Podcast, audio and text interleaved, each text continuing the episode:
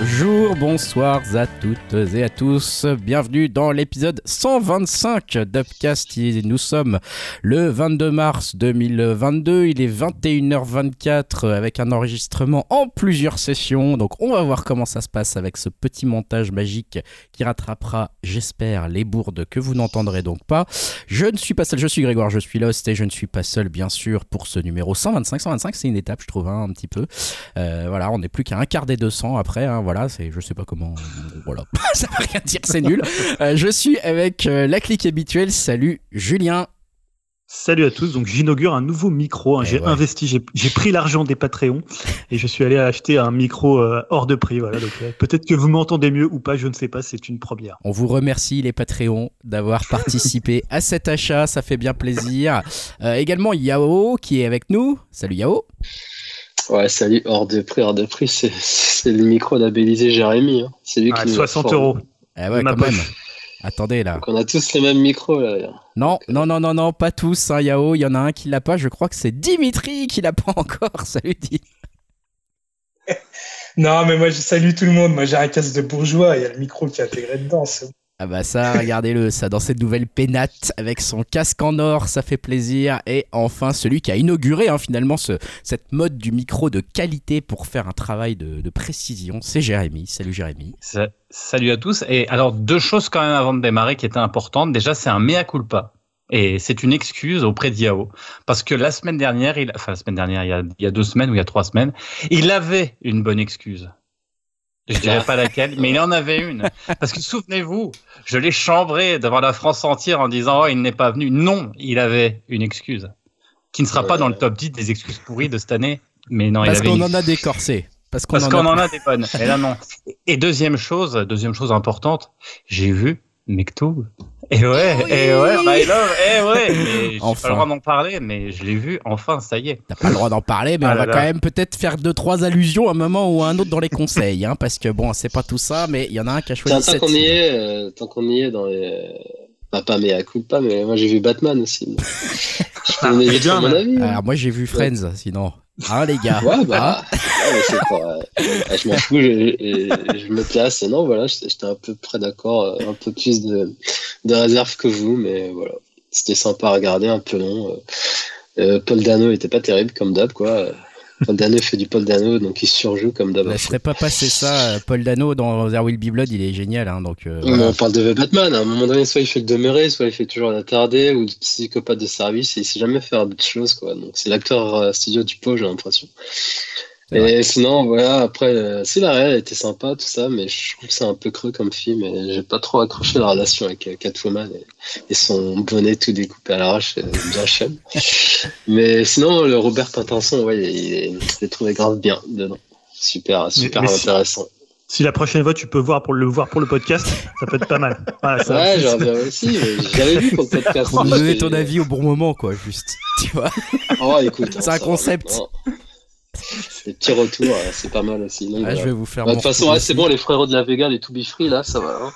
Parce que faut, faut, euh, annoncer quelque chose. Il y a un cerveau pour trois là, entre Greg, Jérémy et Julien. Moi j'ai pas dit aimé, goût hein. pour toi. Attention. Si, si, si, si, si. si. En tout cas, bah écoute, merci pour Oh, ce voilà. retour express euh, Yao sur euh, le podcast d'il y a 2-3 semaines. Du Et je coup, peux aussi faire mon rappel sur le film tu sais, de David Fincher, là, avec. euh, Manque, tu l'as vu enfin? Non, je déconne. On va enchaîner parce que Greg fait. on va enchaîner. Ouais, ouais, attention, moi j'ai mon œil sur le timing là, euh, ça va pas. sinon, je ça peux va parler pas de aller. Mektoub, hein. Non, non, c'est tu bon, es c'est bon. Ah, Mektoub, d'accord. euh, c'est- on en parle, mais quand bien. Donc euh, toi, je sais que c'est pour dire des conneries, donc non, pas question. Pas question. Euh, par contre, ce que tu vas nous faire, c'est qu'on va euh, commencer la partie divertissement et que bah, c'est toi qui vas nous présenter l'œuvre, Yao, euh, puisque on va parler de Drôle de Fanny Herrero. Je suis pauvre. Ah, c'est pas pratique d'être pauvre. Quand je vais au distributeur, le distributeur il me dit euh, Ah, désolé, j'ai pas de monnaie, bon courage, bonne journée. Ça n'allait pas être bien. Bienvenue au drôle. Je fais du stand-up. Du coup, t'es drôle quoi. J'essaye, j'essaye déjà. Parfois, euh, je me dis que j'aimerais essayer autre chose. Tu veux faire du stand-up? Je sais plus qui tu es. Ouais, alors donc c'est la nouvelle série de la créatrice de 10%. euh, on est, je sais pas si on est nombreux à l'avoir vu euh, dans la team. Je crois que Julien est ultra fan.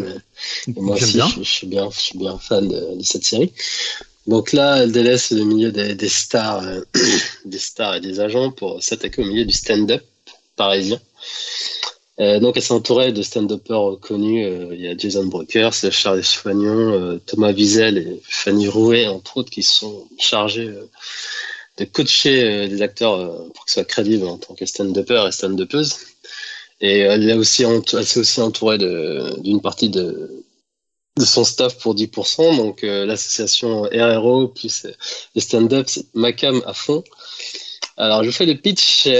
donc on suit quatre protagonistes qui vont ou envisagent de faire, enfin, de faire une carrière de stand-upper et stand-upeuse voire même des ex-stand-uppers qui sont devenus célèbres. La série va montrer la révolution dans ce milieu, les difficultés, les succès, le tout avec en premier plan des relations humaines et sentimentales entre ces bah, quatre protagonistes et leurs entourages. C'est comme ça que je, je le pitch à peu près. C'est- Donc il y a six épisodes d'une quarantaine de minutes euh, et c'est disponible sur Netflix, donc ça vient de sortir euh, ouais, le vendredi dernier, si je dis pas de bêtises. Ça. Et donc je, je sais pas si vous voulez que quelqu'un commence ou je commence, euh, sachant qu'on sait très bien que C'est ta série, c'est ils l'ont ils l'ont cré- écrite pour toi, j'ai l'impression. On sait très bien qu'un trio va pas aimer et les autres vont aimer. hein. Enfin, c'est comment ça se passe. Tout de suite. Euh, non, bah, comme vous voulez, soit quelqu'un commence ou je commence. Eh ben, Ouais, tiens, vas-y, vas-y, vas-y, non? Ah, je commence. Plaisir. Ouais, vas-y, on sait que tu, toi, tu es team justement euh, Fanny Herrero. euh, euh, comment- oui, c'est ça, un Herrero, et que en plus Ah, c'est le ça. stand-up c'est c'est ton Ah, truc. ouais. Est-ce que t'as Euh, kiffé du coup? Alors, euh, on va dire demi-teinte. Euh, mine de rien, bah, le début, moi, bah, non, donc on précise, on va spoiler patati patata. Enfin, spoiler après s'il n'y a pas tant de Il n'y a pas grand chose à spoiler, hein. spoiler. hein, si Mais on est parti du principe qu'on a vu les trois premiers, donc moi j'ai vu les six épisodes, donc j'ai enchaîné. Hein. Euh, donc euh, déjà la, la surprise, la bonne surprise pour moi, c'est le casting euh, qui fait qui fait plaisir. Je l'ai trouvé très bon. Enfin, je parle surtout des héros, enfin des protagonistes, qui sont très naturels, réalistes et en contrepartie de nombreuses séries françaises. Et je trouve que c'est ça fait du bien, c'est rafraîchissant de voir un casting crédible. Et voilà, en termes de mixité surtout. Et rien que ça, donc c'est- ça m'a réjoui. Et pareil, au niveau physique aussi, je trouvais que c'était des personnes assez lambda et pas les canons de beauté qu'on a l'impression de voir. Je pense surtout à, Apolline, cette actrice, euh, demeure très bien avec un physique euh, assez atypique, je dirais, et même euh, Nézir aussi, euh, puis Bling, enfin bref, tout, tout, tout. sauf peut-être Asia qui est, quand même là. euh, là, Ah oui, elle est très très jolie. Bon, après, très, oui. très joli. Mais je veux dire, moi, c'est pas des, des canons de beauté comme qu'on a l'habitude de voir. C'est pas, ouais, j'allais dire 10%, non, peut-être pas. Euh, Non, il y avait ouais, tous les physiques dans 10%. Ouais, il y avait tous les physiques aussi dans 10%, ouais. Donc, non, non, c'est une continuité cool. Euh, après, la partie stand-up, je trouve qu'elle est très bien réussie. Donc, en termes de coaching, euh, je qu'ils ont ils ont bien assuré, vu que euh, c'est pas du tout leur, qualité première, c'est d'acteurs et actrices. Et je trouve vraiment qu'on a l'impression de voir des, ben, des, vrais, humoristes, en fait, sur scène, et qu'ils ont bien trouvé le tempo et, les chutes de blagues et tout ça. Et après, juste par rapport à ça, euh, ma première déception, c'est que euh, les humoristes que j'ai cités, je trouve que je les aime bien, mais sauf que c'est pas tant de ma génération, donc moi je suis, suis plus vieux, donc je dirais que c'est la nouvelle génération et je pense qu'après c'est voulu qu'elle ait voulu cibler euh, ben, stand-up, mais ouais, nouvelle génération, donc c'est pas vraiment les anciens. Quand je dis les anciens, c'est toute la troupe du Jamel Comedy Club ou, ces gens-là, donc c'est vraiment euh, troupe, je dirais la trentaine plutôt, la jeunesse trentaine qui tourne dans les comedy clubs euh, et tout ça. Donc oui, euh, pas dit aussi, donc euh, tout ce qui re- regroupe ces, ces, ces- personnages, ces personnes, qui sont dans un comedy club euh, qui appartient à Bling et, sa sœur. Et donc ils, jouent là-bas en fait. Et euh, donc moi je dis la partie stand-up j'ai bien aimé, mais en fait ce que je trouve un peu la série au fur et à mesure des épisodes, je trouve ça un peu creux et pas assez poussé dans les idées. Je trouve qu'il y a des tentatives euh, et des initiatives qui sont poussées, mais je suis assez déçu de la finalité. Euh, J'aurais aimé plus de passages sur des élaborations de sketch. Enfin, c'était ce que je cherchais vraiment et je trouve qu'ils qu'ils abordent très vite le sujet, notamment avec Nézir, qui est une sorte de ghostwriter pour, euh, pour Bling. On voit quand même que c'est le boulot de, ben, d'écrire des sketchs pour les autres, mais j'aurais bien voulu qu'ils qu'on les voit plus triturer là-dessus, ou plus se prendre la tête, ou plus, euh, pareil, vivre des moments de bide, on en voit quelques-uns, mais je trouve que c'est, assez pas assez poussé, je trouve. Et, euh, euh, ouais, les difficultés, je trouve qu'elles sont vite évacuées, en fait. Après, il y a des passages thématiques du racisme aussi avec Aïssa. Je trouve que, pareil, c'est évoqué, mais vite évacué. C'est limite, euh, ça arrive comme un cheveu sur la soupe. Je la trouve un peu bizarre cette scène. Euh, Il y a pareil aussi des persos caricatureux, comme je pense au producteur, euh, présentateur de la télé là. C'est vraiment le monde de la télé, c'est vraiment une caricature. je trouve que c'était assez facile aussi comme image, et tu vois le mec bien détestable, tu, peux que le détester en fait. Enfin, voilà, c'est plein de petits trucs comme ça. Je trouve que c'est- ils ont ils ont juste semé des graines, mais ils ont pas été assez loin. Et pareil avec Bling, euh, euh, enfin le coup du, du cocaïnomane, enfin du mec drogué, tout ça, je, trouve ça un peu trop. Et du coup, quand, j'ai entendu qu'il y avait des stand-uppers qui étaient associés à ça, j'étais un peu déçu, euh, je trouve, dans l'écriture en fait. Après, je sais pas s'ils ont vraiment participé à l'écriture. Mais je trouvais ça un peu cliché par moment. Donc je sais pas trop quoi en penser au final. J'ai trouvé ça plaisant à regarder. Les acteurs sont bons, l'actrice aussi, mais je trouvais ça un peu vain et un peu creux dans la substance euh, par rapport au métier de stand-upper. Et après le dernier épisode, je trouvais ça pas mal dans l'intensité. Que bon, on peut dire, elle se produit sur une grande scène euh, à, à Sia. Et je trouvais ça bien rythmé et bien mis en scène. Et euh, j'attends quand même de voir ce qui va se passer dans la seconde saison. Et ah oui, je voulais juste rajouter aussi pareil, le, mari de Aïssa, je trouve qu'il est en retrait et, et limite potiche, c'est peut-être le contre- le contre-emploi euh, qu'on a l'habitude de voir avec les hommes et les femmes, je sais pas. Mais leur petite, elle est pas mal j'ai bien aimé aussi le rôle de la petite. Mais ouais, donc en gros, j'aurais dû kiffer cette série, mais je sais pas, je suis, je suis déçu par la proposition en fait. Et... Ouais, je la trouve pas assez pertinente sur certains aspects. Donc euh, je suis mitigé en fait par l'approche. Mais après, je trouve en termes de réel, ça va. Euh, je trouve qu'il y a quand même des beaux effets. Euh, les images sont jolies. Et puis moi, je trouve, comme j'aurais dit, le casting, et surtout Nézir, moi qui a été une révélation, il a un pur charisme. Et pour ceux qui connaissent, pour moi, c'est une sorte de Navo, en fait, je trouve, une, une sorte de, de mix de Navo. Et, et ça me fait penser à Fadila Kamara aussi, la, la compagne de Hakim Gemini, qu'on voit, on, on voit aussi quelques stand-uppers connus, euh, bah, ceux qui ont le coach, on les voit, qui font des scènes dedans. Notamment, Ah ouais, bah, moi, j'ai reconnu personne à part Panayotos, euh, machin. Là. Ouais, bah justement, Fanny, bah Fanny, on la voit, c'est la fille à la lunette, celle qui a, qui a bossé aussi avec Fanny Hero. Après, t'as Thomas Wiesel, on le voit dans les premiers épisodes, et Hakim Gemili, c'est celui qui, euh, qui est avec la casquette en Lacoste, euh, au moment où Bling il pète un plomb. D'accord. Voilà, donc après, ouais, ça fait quand même plaisir, je trouve. En, en termes de stand-up, pour ça, ça réussit, mais après, c'est toute l'histoire autour, je trouve. euh, ouais, je- ça m'a pas convaincu, enfin, pas plus que ça. Donc voilà, j'attends de savoir vos avis. Je sais pas qui veut. Bah, Jérémy, tiens, Jérémy, prendre vas-y, la parole. Allez, j'y vais, j'attaque. Et ben, justement, euh, moi, je suis pas du tout fan du stand-up, mais vraiment, euh, alors après, euh, pourquoi j'aime pas trop euh, Bah parce que je, je trouve que c'est un peu toujours égocentré, c'est toujours un peu pareil. Il y a toujours un petit peu ce côté. Alors, c'est un peu des clichés que je dis, mais c'est un petit peu comme ça que je le perçois, c'est-à-dire, on essaie de choquer, ou alors on parle. Enfin, ou alors il y a un côté très, des fois, un peu communautaire, c'est-à-dire tu fais chacun. Enfin voilà, j'ai jamais trop adhéré à ça, et c'est peut-être pour ça que j'ai vachement aimé aussi la série. En fait, c'est parce que j'attendais rien sur le stand-up. Et du coup, c'est un univers que je découvrais.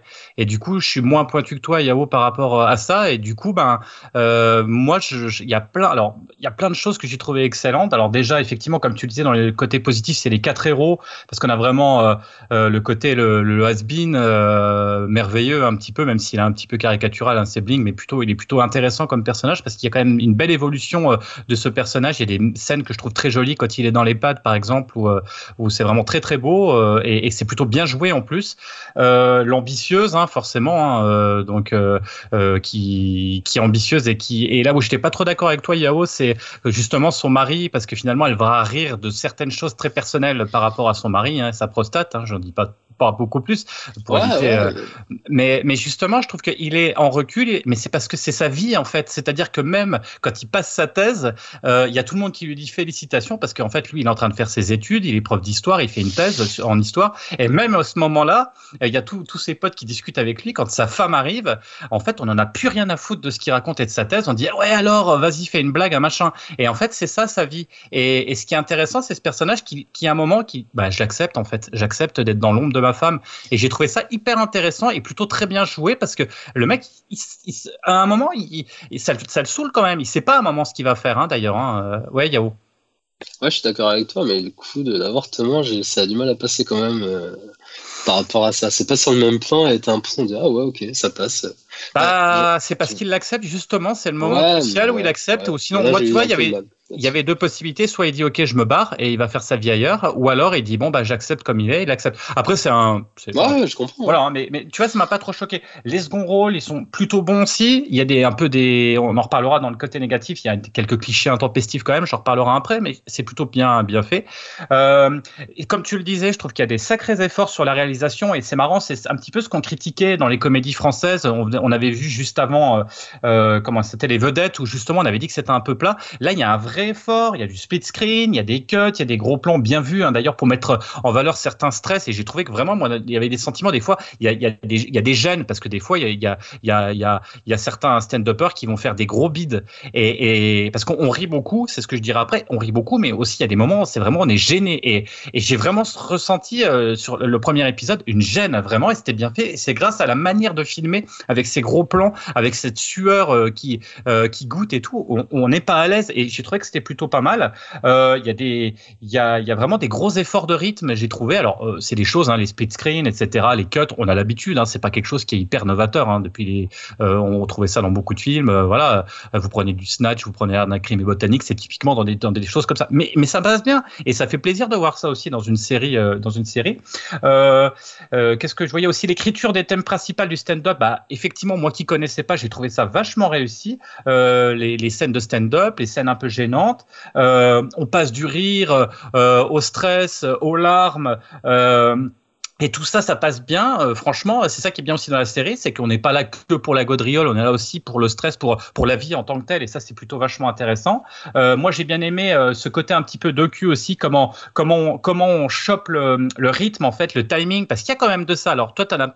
moi, j'avais pas l'habitude de ça. J'ai trouvé, je trouvais ça intéressant euh, justement quand il y a des conseils. Ouais, mais tu devrais faire ça. Et on voit, par exemple, au moment Apolline, une- un des personnages très très intéressants en fait de la série, euh, Apolline qui va qui fait son sketch, ça plante complètement. Et en fait euh, il y a un- bah, son pote qui va lui expliquer mais non mais tu devrais faire comme ça sur le rythme comme ça et en fait on rit. Et effectivement le fait de le dire d'une manière ou d'une autre bah, ça change tout. Donc ça j'ai trouvé que c'était plutôt très bien fait. Dans les côtés un peu plus négatifs c'est vrai qu'il y a certains clichés intempestifs et des peut-être petites des petites facilités qui surgissent parfois.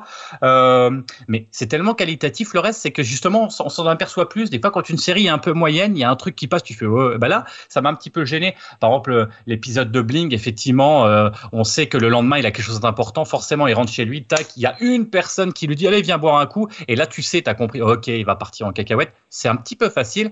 Et, euh, pareil toute la relation avec la mère d'Apolline euh, qui à la fin c'est pareil on, on, s'en doute de ce qui va se passer. Alors je spoil pas trop parce que effectivement enfin on, on le comprend tout de suite que voilà qu'il va y avoir ce ressenti etc et j'ai trouvé ça un tout petit peu dommage parce que c'est du jus et revu au milieu de quelque chose qui quand même tenait bien la route et qui avait pas forcément besoin. Au final je dirais que c'est une vraie bonne série française et vraiment ça fait plaisir parce que je trouvais ça vraiment très très bon sur euh, l'ensemble. Euh, on devait regarder que trois épisodes. Bah finalement on a on a enfin je dis on avec ma femme on a vachement aimé on a tout regardé on a trouvé ça super bien. Ça mêle euh, quand même ce côté dynamique et assez stylisé donc ça c'est super bien hein, grâce euh, avec un fond d'intelligence parce que l'écriture est quand même bien faite. C'est simple mais c'est efficace. Il y a des thèmes hyper classiques bien évidemment hein, c'est ce que tu disais il y a du social il y a le féminisme la jeunesse des quartiers. Et ce qui est bien c'est que malgré quelques clichés on se retrouve quand même euh, on en parlait euh, avec Julien ce, ce côté l'image euh, de la jeunesse populaire de la jeunesse des cités qu'on avait déjà dans Gagarine où on montre autre chose. On montre alors oui on va voir effectivement il y a des jeunes qui sont là en train de dealer qui font mais on montre pas ça. On montre des jeunes qui veulent s'en sortir qui bossent qui font avec ce qu'ils ont parce qu'ils vivent quand même dans des milieux qui sont pas faciles etc et pourtant bah ils y vont et ils font des trucs. Alors ils ils se cassent un peu la binette ils font des erreurs mais ils vivent et ils essayent. Et ça j'ai trouvé que c'était vachement euh, intéressant et, c'est ça que j'ai aimé et c'est vrai qu'il y a une panoplie d'acteurs jeunes et hyper talentueux et j'ai hâte de voir la suite voilà excuse-moi Yao vas-y Ah non, t'avais raison, ouais, c'est vrai que je souviens ce que t'as dit sur le côté bon Dieu, tout ça, c'était cool. euh, La scène où il va voir ses potes euh, avec les canapés, tu sais, dans, dans le jardin ou enfin, dans, dans l'herbe et tout. Je trouve, tu vois qu'il dit au fond, mais il n'y a pas d'incident, genre on va diaboliser la banlieue et tout. Donc c'est vraiment solaire et positif en fait.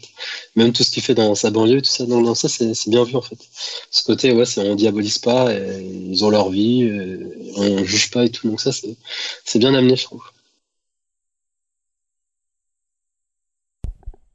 Bien. Bah merci pour ce témoignage, Julien. Je sais pas, t'es en off hein, pour euh, pour info. Je sais pas si si tu Bon, nous parlais. Je, euh, je débute dans le podcast comme eux dans le stand-up. C'est ça. On est encore en train de répéter nos numéros et nos plus grandes pirouettes. Euh, moi, j'ai pas vu toute la série, donc je sais pas si je vais euh, trop en parler plus que ça, parce que j'ai vu que trois épisodes. Enfin, c'est quand même la moitié. Euh, j'ai envie de j'ai envie de savoir un petit peu où se place peut-être Dimitri et Julien. où est-ce que vous vous placez, Dim peut-être.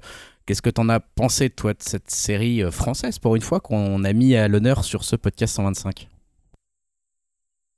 Alors, euh, bah, face, quand même, s'il y a bien un truc qui est cool avec Upcast, c'est que bah, sans, sans le podcast, bah, je pense que je l'aurais vraiment euh, jamais regardé. Je serais complètement passé à côté de cette série. Pourtant, j'ai vu quelques épisodes de 10% et j'ai plutôt bien aimé. D'ailleurs, il faudrait que je reprenne ça. Mais voilà, ça pas vraiment. Enfin, j'ai pas assez maté, on va dire, pour m'intéresser à la nouvelle série de la créatrice. Et bah pourtant, et puis franchement, bah, je dois bien avouer que ça m'a plu. Euh, Alors c'est pas sans défaut, hein, comme pouvait le souligner Yao, mais j'ai trouvé que c'était assez addictif hein, au point qu'à la base, bah, voilà, comme, on- comme on a dit, on avait prévu de regarder que trois épisodes, et en deux ou trois jours, bah, j'ai regardé euh, l'intégralité des six épisodes. Hein, euh, j'ai vraiment plutôt bien apprécié. Et euh, je pense que bah, c'est vraiment dû aux personnages hein, qui sont super attachants. Euh, bah, J'avais vraiment envie de suivre leur histoire et euh, je pense que voilà, je serai au rendez-vous pour euh, une saison 2. Je me suis vraiment intéressé aux quatre persos euh, principaux. Et euh, bah, comme j'aime bien les losers, bah, j'ai une petite préférence pour, pour Bling, qui arrive bien à flinguer sa vie et sa carrière.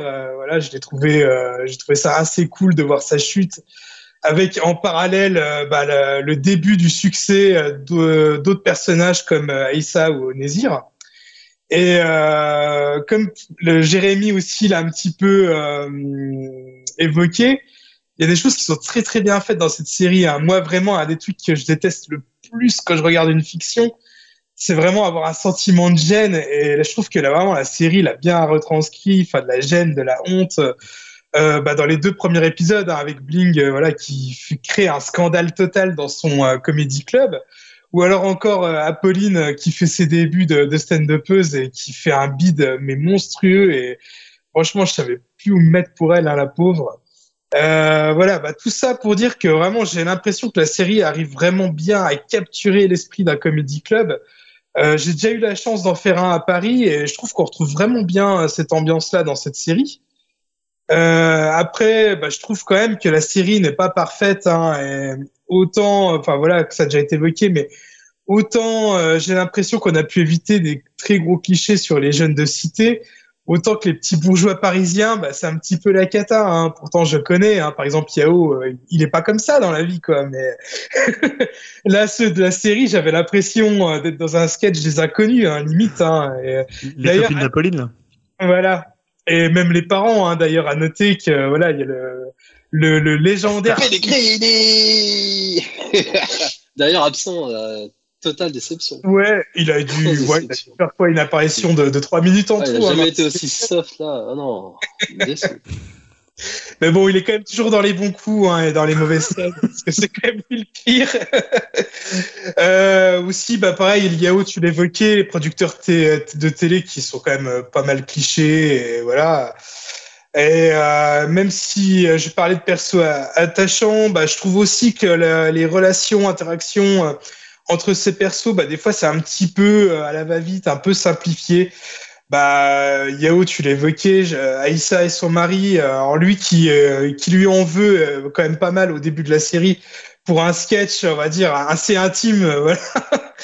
Et euh, je trouve que c'est un peu vite oublié, passé à la trappe. Ou alors, par exemple, bah, bah, Bling, qui est aussi à un moment donné, il en veut pas mal à certains personnages. On après, enfin, c'est pas vraiment ça, mais lui, il prend ça un peu pour un, un coup de poignard dans le dos. Il se sent un peu trahi. Et finalement, euh, on s'imagine qu'il va vraiment avoir une plus grosse descente aux enfers. Et finalement, bah, il leur en veut pas tant que ça. Il pardonne facilement. Enfin, je trouve que à la fois, c'est quand même, on peut comprendre ce que, euh, pourquoi il peut pardonner, mais je trouve que c'est quand même très très passé euh, rapidement. Et euh, bon, c'est pas bien grave, hein, je pinaille vraiment, mais euh, voilà, je pense que ça aurait pu être un peu mieux développé. En tout cas, Euh, honnêtement, je trouve que c'est vraiment une série que, que je trouve vraiment quand même assez euh, assez quali et que je recommande vraiment. C'est frais, c'est divertissant, euh, ça change un peu de tout ce que je peux regarder d'habitude sur Netflix. Et donc, bah, j'attends avec impatience la suite. Hein. Je, je, serai là vraiment pour la saison 2. Et puis, je pense qu'en attendant, bah, je vais quand même reprendre 10% parce que je trouve ça vraiment intéressant et j'ai envie de suivre le, travail de la créatrice. Ben merci, merci. Euh, donc Dim a franchement apprécié. Euh, il nous reste, il nous reste Julien dans la team. Julien, euh, qu'est-ce que t'en as pensé toi de cette série suite, sachant que toi t'avais plutôt bien aimé un 10% aussi? Ouais, j'étais plutôt, j'ai vu les, trois saisons, donc c'est une série que j'attendais. Euh, pour le coup, je sais pas pourquoi Yao m'avait fait un procès d'intention, comme quoi j'aurais forcément détesté euh, la série par rapport à son sujet. Euh, non, moi j'étais plutôt euh, surpris en bien. Euh, d'ailleurs, comme comme tout le monde ici, à part toi, Greg, j'ai regardé les six épisodes alors que on avait prévu trois, mais honnêtement, en deux soirées, vous allez regarder les six épisodes et ça passe très très bien. Parfois, contrairement à des séries peut-être qui sont parfois meilleur qualitativement, mais que tu vas pas forcément euh, enchaîner. Moi, je trouve que c'est la meilleure série française Netflix. En même temps, c'est pas très dire puisqu'ils ont Lupin, euh, Planqueur, Family Business, qui sont quand même des séries assez moyennes. Et là, je trouve que en signant euh, Fanny Herrero, qui est pour moi une des bonnes euh, euh, showrunners, alors elle a toute une équipe. Hein, c'est quelqu'un qui travaille avec un pôle comme font euh, les, les Anglo-Saxons. et en fait, on retrouve à la fois les, moi, je trouve les grandes qualités qu'elle avait déployées dans les deux premières saisons, hein, puisqu'elle n'est pas dans la troisième saison de, de, de 10%. C'est-à-dire cette façon de mêler euh, bah, à la fois le, de montrer l'envers du décor de bah pour le coup du stand-up et pour le coup des stars dans, dans 10%. Et en fait, je trouve qu'elle arrive très bien à mêler le l'intime et le professionnel. Et euh, en fait, évidemment, c'est des métiers qui sont euh, des métiers où tu as l'impression qu'ils sont toujours en train de travailler puisqu'ils sont toujours en train d'écrire. Et c'est un truc que j'apprécie dans la série, c'est que c'est pas une série où ils essaient d'être drôles constamment, tu vois, de faire des blagues entre eux. Euh, ça, ça pourrait être chiant. Tu pourrais dire, ah, c'est des comiques, bah, ils font toujours des blagues, ou tu vois, il pourrait y avoir une espèce de surenchère de la blague. Or, c'est leur boulot. Donc, ils sont là pour écrire des blagues. C'est de la minutie, c'est de la précision pour voir si, bah, quand tu places cette vanne-là, comme disait Jérémy tout à l'heure, comment tu la joues, comment tu, à quel rythme tu la fais. Est-ce que là, tu l'as fait trop vite? Est-ce que tu dois attendre le, le, la réaction du public? Donc, je trouve que ça, c'est très bien montré. Alors, comme dit Yao, peut-être qu'il n'y a pas assez de scènes comme ça où tu les vois écrire, mais en même temps, au bout d'un moment, montrer la création, ça aurait été peut-être un peu chiant. Et honnêtement, moi qui suis pas fan de stand-up, ça m'a vraiment fait marrer en fait les scènes de stand-up. Je les trouve hyper bien écrites. Alors je sais pas, euh, que tu disais, il y a des euh, des commandes des stand-uppers qui sont pour le coup euh, dans la dans la Ouais. de, la création. Ça se sent, tu vois. Je trouve que même si c'est des sketchs souvent hyper courts, Non, ça oui. Et ça, je trouve ça, euh, pour le coup, euh, hyper réussi. Alors après, évidemment, il y a les quelques limites qu'il y avait d'ailleurs déjà dans 10%. C'est-à-dire dans 10%, tu avais des acteurs qui étaient vraiment... Alors, je sais pas si ça tient à l'écriture des personnages ou aux acteurs, mais qui étaient beaucoup moins bons. Tu vois, par exemple, 10%, tu avais Camille Cotin qui était très très haut, Laure Calamy qui était très très haut, d'ailleurs c'est ceux qui ont fait les meilleures euh, carrières, et à côté tu avais les types, bon par exemple Hicham, hein, il était quand même vraiment nul dans 10%, on va pas se mentir, même s'il est plutôt beau gosse. Et là, c'est un peu pareil. Moi, je trouve que, alors, je trouve que Nézir, il est juste ouf. Je trouve que c'est lui qui tient un peu le show parce que il a ce côté à la fois hyper attachant. Il a l'air tellement gentil. T'as tellement, enfin, il est tellement, c'est une sorte de bienveillance incarnée. Euh, Moi, j'étais complètement fan. Tu vois, dès le début, en fait, ça fonctionne. Et sans être, tu vois, tu, à la fois, tu le plains parce que il vit avec son père et en même temps, ça fait des blagues qui sont assez drôles. Le père, il est assez hallucinant. Et euh, en même temps, voilà, il y a une espèce comme ça de bienveillance qui rejaillit de quelque chose de jamais méchant. Et en même temps, il peut être caustique par les blagues. Donc, je trouve que l'équilibre qu'il y a sur ce personnage est super bien. Et le duo avec Apolline fonctionne bien. Alors, moi, je suis un peu fan, moins fan de, de Bling sur les premiers épisodes. On va dire qu'après, ça s'améliore un peu. Mais au début, c'est un peu le coup classique d'ailleurs qu'on retrouve un peu. Je trouve a, parfois, ça m'a fait penser un peu à valider dans la façon dont tu peux écrire une saison avec d'un côté le type qui va Ouais, monter. c'est ce que dire. ouais. Ouais, le coup, c'était Attic, qui était un peu le type qui montait, et l'autre rappeur qui était en haut, qui était en train de redescendre. Donc, tu as ce truc très très classique de l'ascension euh, chute, même si là évidemment c'est euh, ça va moins loin que que validé pour ceux qui ont vu la série. Mais on, retrouve aussi d'ailleurs un peu, je trouve, l'esprit que faisait euh, Nakash et Toledano d'ailleurs qui sont cités puisqu'il y a une soirée où ils sont censés être là. Alors, je sais pas si c'est une pique contre eux ou si c'est plutôt un petit un petit clin d'œil. Et en même temps aussi un peu de clapiche. Je trouve il y a une façon de filmer Paris qui rappelle un peu le, la bonne époque de clapiche de Chacun cherche son chat, de même du, du Péril jeune. Alors après, voilà, a- je suis assez d'accord que peut-être quand, je pense qu'il manque deux épisodes dans cette série, euh, six épisodes, c'est peut-être un peu court pour développer tout ce qu'il voulait, tout ce que Fanny Herrero voulait développer. En même temps, elle avait l'air de dire que elle faire 12 épisodes d'une série, c'était inconcevable pour elle tellement ça demandait une énergie, un, travail dingue quand tu fais déjà euh, six épisodes d'une série. Mais je trouve qu'il y a effectivement, quand ils vont dans des sujets un peu plus sérieux comme euh, l'avortement, comme peut-être la dépression, puisque Blink c'est un peu ce qui ce vit par rapport à un succès qu'il a eu avant. Je trouve que la série, t'as l'impression qu'elle va y aller et en même temps elle s'arrête. Tu vois, c'est-à-dire que elle fait, elle fait une espèce de pas en avant pour dire ok on va aborder des choses un peu plus graves. Ça peut être une dépression ça peut être euh, un problème personnel assez assez dur. Et en même temps elle va pas au-delà, elle, coupe un peu son élan pour revenir quelque chose de, vers quelque chose de plus léger. Et euh, en ça, je trouve que le dernier épisode est un petit peu décevant, mais honnêtement, euh, bah, quand tu regardes six épisodes en deux jours, c'est que généralement ça t'a plutôt plu. Alors après, tu as des fois des séries où c'est facile de regarder et tu te dis, euh, ouais, je regarde parce que c'est nul. Tu vois, Lupin, je trouvais ça nul, mais je regardais. Là, c'est vraiment pas le cas. J'ai vraiment regardé, j'ai pris beaucoup de plaisir à la voir et j'étais même déçu qu'il n'y ait pas deux trois épisodes de plus pour le coup. Donc moi, c'est vraiment une série que je vous conseille de regarder si vous l'avez pas fait. Alors, désolé, on me un peu spoilé, mais en même temps, c'est pas une série qui est très euh, sujet au spoil. Hein. Enfin, voilà, ça, ça joue pas vraiment sur ça. Ça joue plus sur le dialogue, sur les personnages, sur les relations qu'il y a entre eux. Et moi, j'ai hâte de voir la saison 2 bah, pour retrouver ces personnages et notamment, euh, bah, évidemment, Nézir, le duo qui forme avec Apolline. Je trouve c'est un, un, couple. On parlait euh, bah, justement des physiques. On en avait parlé aussi pour euh, Licorice Pizza. voilà, de montrer un peu d'autres physiques. Et euh, je trouve que c'est un peu la force du stand-up. Moi, c'est pas un milieu que je connais tellement, mais à chaque fois, je vois des gens qui viennent un peu de bah, tous les horizons. Euh, as, tu vois, t'as des types, même dans l'humour, t'as des types qui étaient, euh, je sais pas, euh, ils travaillaient dans des banques, qui font du stand-up. T'as un mec, il est ingénieur informaticien, il veut faire du stand-up. T'as un mec qui vient de banlieue, il veut faire du stand-up. Une bourgeoise, tu vois, je trouve qu'il y a un truc que représente bien ce qu'ils font sans cliché. Et je trouve que là, le fait d'avoir, je suis d'accord avec toi, Jérémy, des fois, on, fait un peu le stand-up, c'est un peu le mec qui vient faire sa blague communautaire. Et là, je trouve que dans la série, c'est entièrement justifié et le casting est pour le coup vraiment vraiment excellent. Bon, bah vous l'avez compris, euh, c'est plutôt euh, un raz-de-marée globalement positif. Quelques petites réserves, si je dois synthétiser, euh, notamment du côté de, de, Yao et un peu du côté de Jérémy. Et je dois dire un petit peu du, du, mien aussi sur, on va dire, la, la construction de l'histoire derrière les petites histoires. En fait, t'as les petites histoires drôles qui sont vraiment très bien écrites. La façon dont le stand-up est montré qui est super. Et je pense que même, les, comme tu l'as dit, les dialogues de stand-up, les, les, les spectacles de stand-up sont hyper drôles. Mais c'est vrai que derrière la construction de la saison, de la série, voilà, le parcours de un qui monte, l'autre qui descend, etc., c'est quand même bon, très très déjà euh, vu. Hein, ça c'est un peu euh, le point malheureux, mais ça veut pas dire qu'il faut pas le refaire et qu'il faut pas qu'il pas bien fait entre guillemets ici. Ça reste bien fait, ça reste agréable à regarder. Euh, personnellement, j'ai quand même un, petit reproche sur la, série aussi, c'est que quelque part, j'aurais aimé que sa forme colle plus finalement à son fond, c'est-à-dire que c'est une série sur le stand-up avec des punchlines courtes et j'aurais aimé que ça soit aussi un peu des épisodes peut-être plus courts en fait, qu'il y en ait peut-être plus, mais que ce soit des épisodes plus courts, plus plus directs, euh, plus fun. Là, parfois, ça s'étire un peu en longueur, euh, ça, ça, ça traîne un peu dans un épisode qui dure quand même 45, 40, 45 minutes. Bon voilà, c'est pas forcément, je trouve, toujours nécessaire de, s'étirer autant, surtout quand c'est justement pour commencer un sujet, euh, type le racisme. Moi, je me suis arrêté vers, vers là, vers le milieu de la saison, et puis s'arrêter comme ça en plein milieu. J'ai trouvé ça, euh, je trouvais que ça tombait comme un cheveu sur la soupe. Je me suis dit, bah c'est tout, euh, c'est un peu dommage quoi.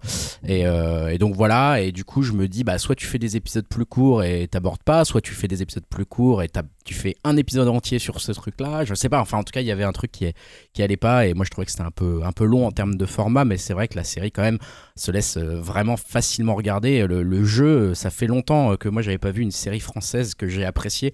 Celle-là, c'est le cas. Le jeu des acteurs est quand même excellent et c'est vrai que, bah, comme vous l'avez tous dit un peu, je crois que j'ai été extrêmement surpris et séduit à la fois par Nézir, donc joué par Younes Boussif, euh, qui est incroyable, quoi, qui, a vraiment la douceur du monde dans ses yeux, euh, qui joue super bien, qui est qui est vraiment bien écrit, qui est attachant, qui, voilà, c'est vraiment un personnage super quoi. C'est un des personnages les plus attachants que j'ai vu dans une série depuis longtemps, euh, série française, américaine, hein, tout confondu. Il est super, hein, vraiment l'acteur le joue, euh, l'incarne complètement et parfaitement. Donc euh, donc voilà, moi je dirais aussi, je vais la finir, hein, bien sûr. Il me reste que trois épisodes, c'est quand même assez vite fait, même si je dis qu'ils sont un peu longs, ça s'enchaîne quand même assez vite. Euh, je vais quand même aller regarder ça. Euh, voilà, je, je, je, regrette un peu que ça soit un peu classique, on va dire, sur le, le reste de l'intrigue, mais c'est vrai que c'est quand même bien fait et que ça reste facile à regarder. Donc, euh, clairement, une des meilleures séries françaises que j'ai vues depuis longtemps, voire ever. Donc, je suis content de ça. merci Netflix pour ça. Julien, tu voulais. oui, c'était juste parce que non, à un moment, tu parlais de, de, de, la trame un peu principale qui était un peu en retrait. Mais tu vois, par rapport à 10%, j'ai pas trouvé ça en dessous, c'est-à-dire 10% aussi. Tu avais l'impression que parfois, au, au, fil des, encore plus au fil des saisons, c'était parfois un peu du grand n'importe quoi. Mais ce qui était plus intéressant, c'était les petites histoires qu'il y avait entre eux. Et je trouve que c'est un peu ce que quand je disais les qualités, les limites euh, des, des, des, séries de Fanny Herrero, c'est un peu là. C'est-à-dire que sur la longueur, des fois, tu te dis, bon, c'est pas toujours euh, très, très fin. Mais je trouve que les relations entre les personnages, un peu comme chez Clapiche, euh, c'est toujours assez bien fait euh, et toujours assez réussi quoi. Jérémy?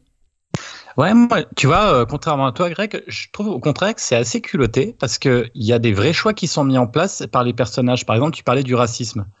Finalement, euh, Aïssatou, elle se retrouve à, elle se retrouve à un moment, euh, il faut faire un choix. Est-ce que tu vas faire un choix euh, justement personnel, un choix, on va dire un peu politique, ou est-ce que tu fais un choix carriériste? Et finalement, j'ai trouvé que c'était intéressant.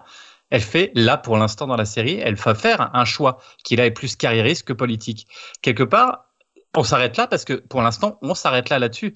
Et j'ai trouvé que c'était plutôt intéressant parce que plutôt que de détirer en longueur sur le côté le racisme ou le, la police, c'est mal, c'est machin, elle se dit est-ce que j'en parle, j'en parle pas. Elle a fait un choix, c'est un choix qui est quand même assez culotté, elle le fait. Moi, j'ai trouvé que c'était plutôt Ouais. bien. Enfin, de mon point de vue, hein, tu Ouais, vois. euh, mais je, comprends, ce que tu je comprends. Mais du coup, c'est vrai que ça reste complètement euh, toujours à la surface des choses, toujours léger en fait. Enfin, c'est bien, hein, c'est une série légère, mais, Mais parce du coup, que elle reste tout le temps légère.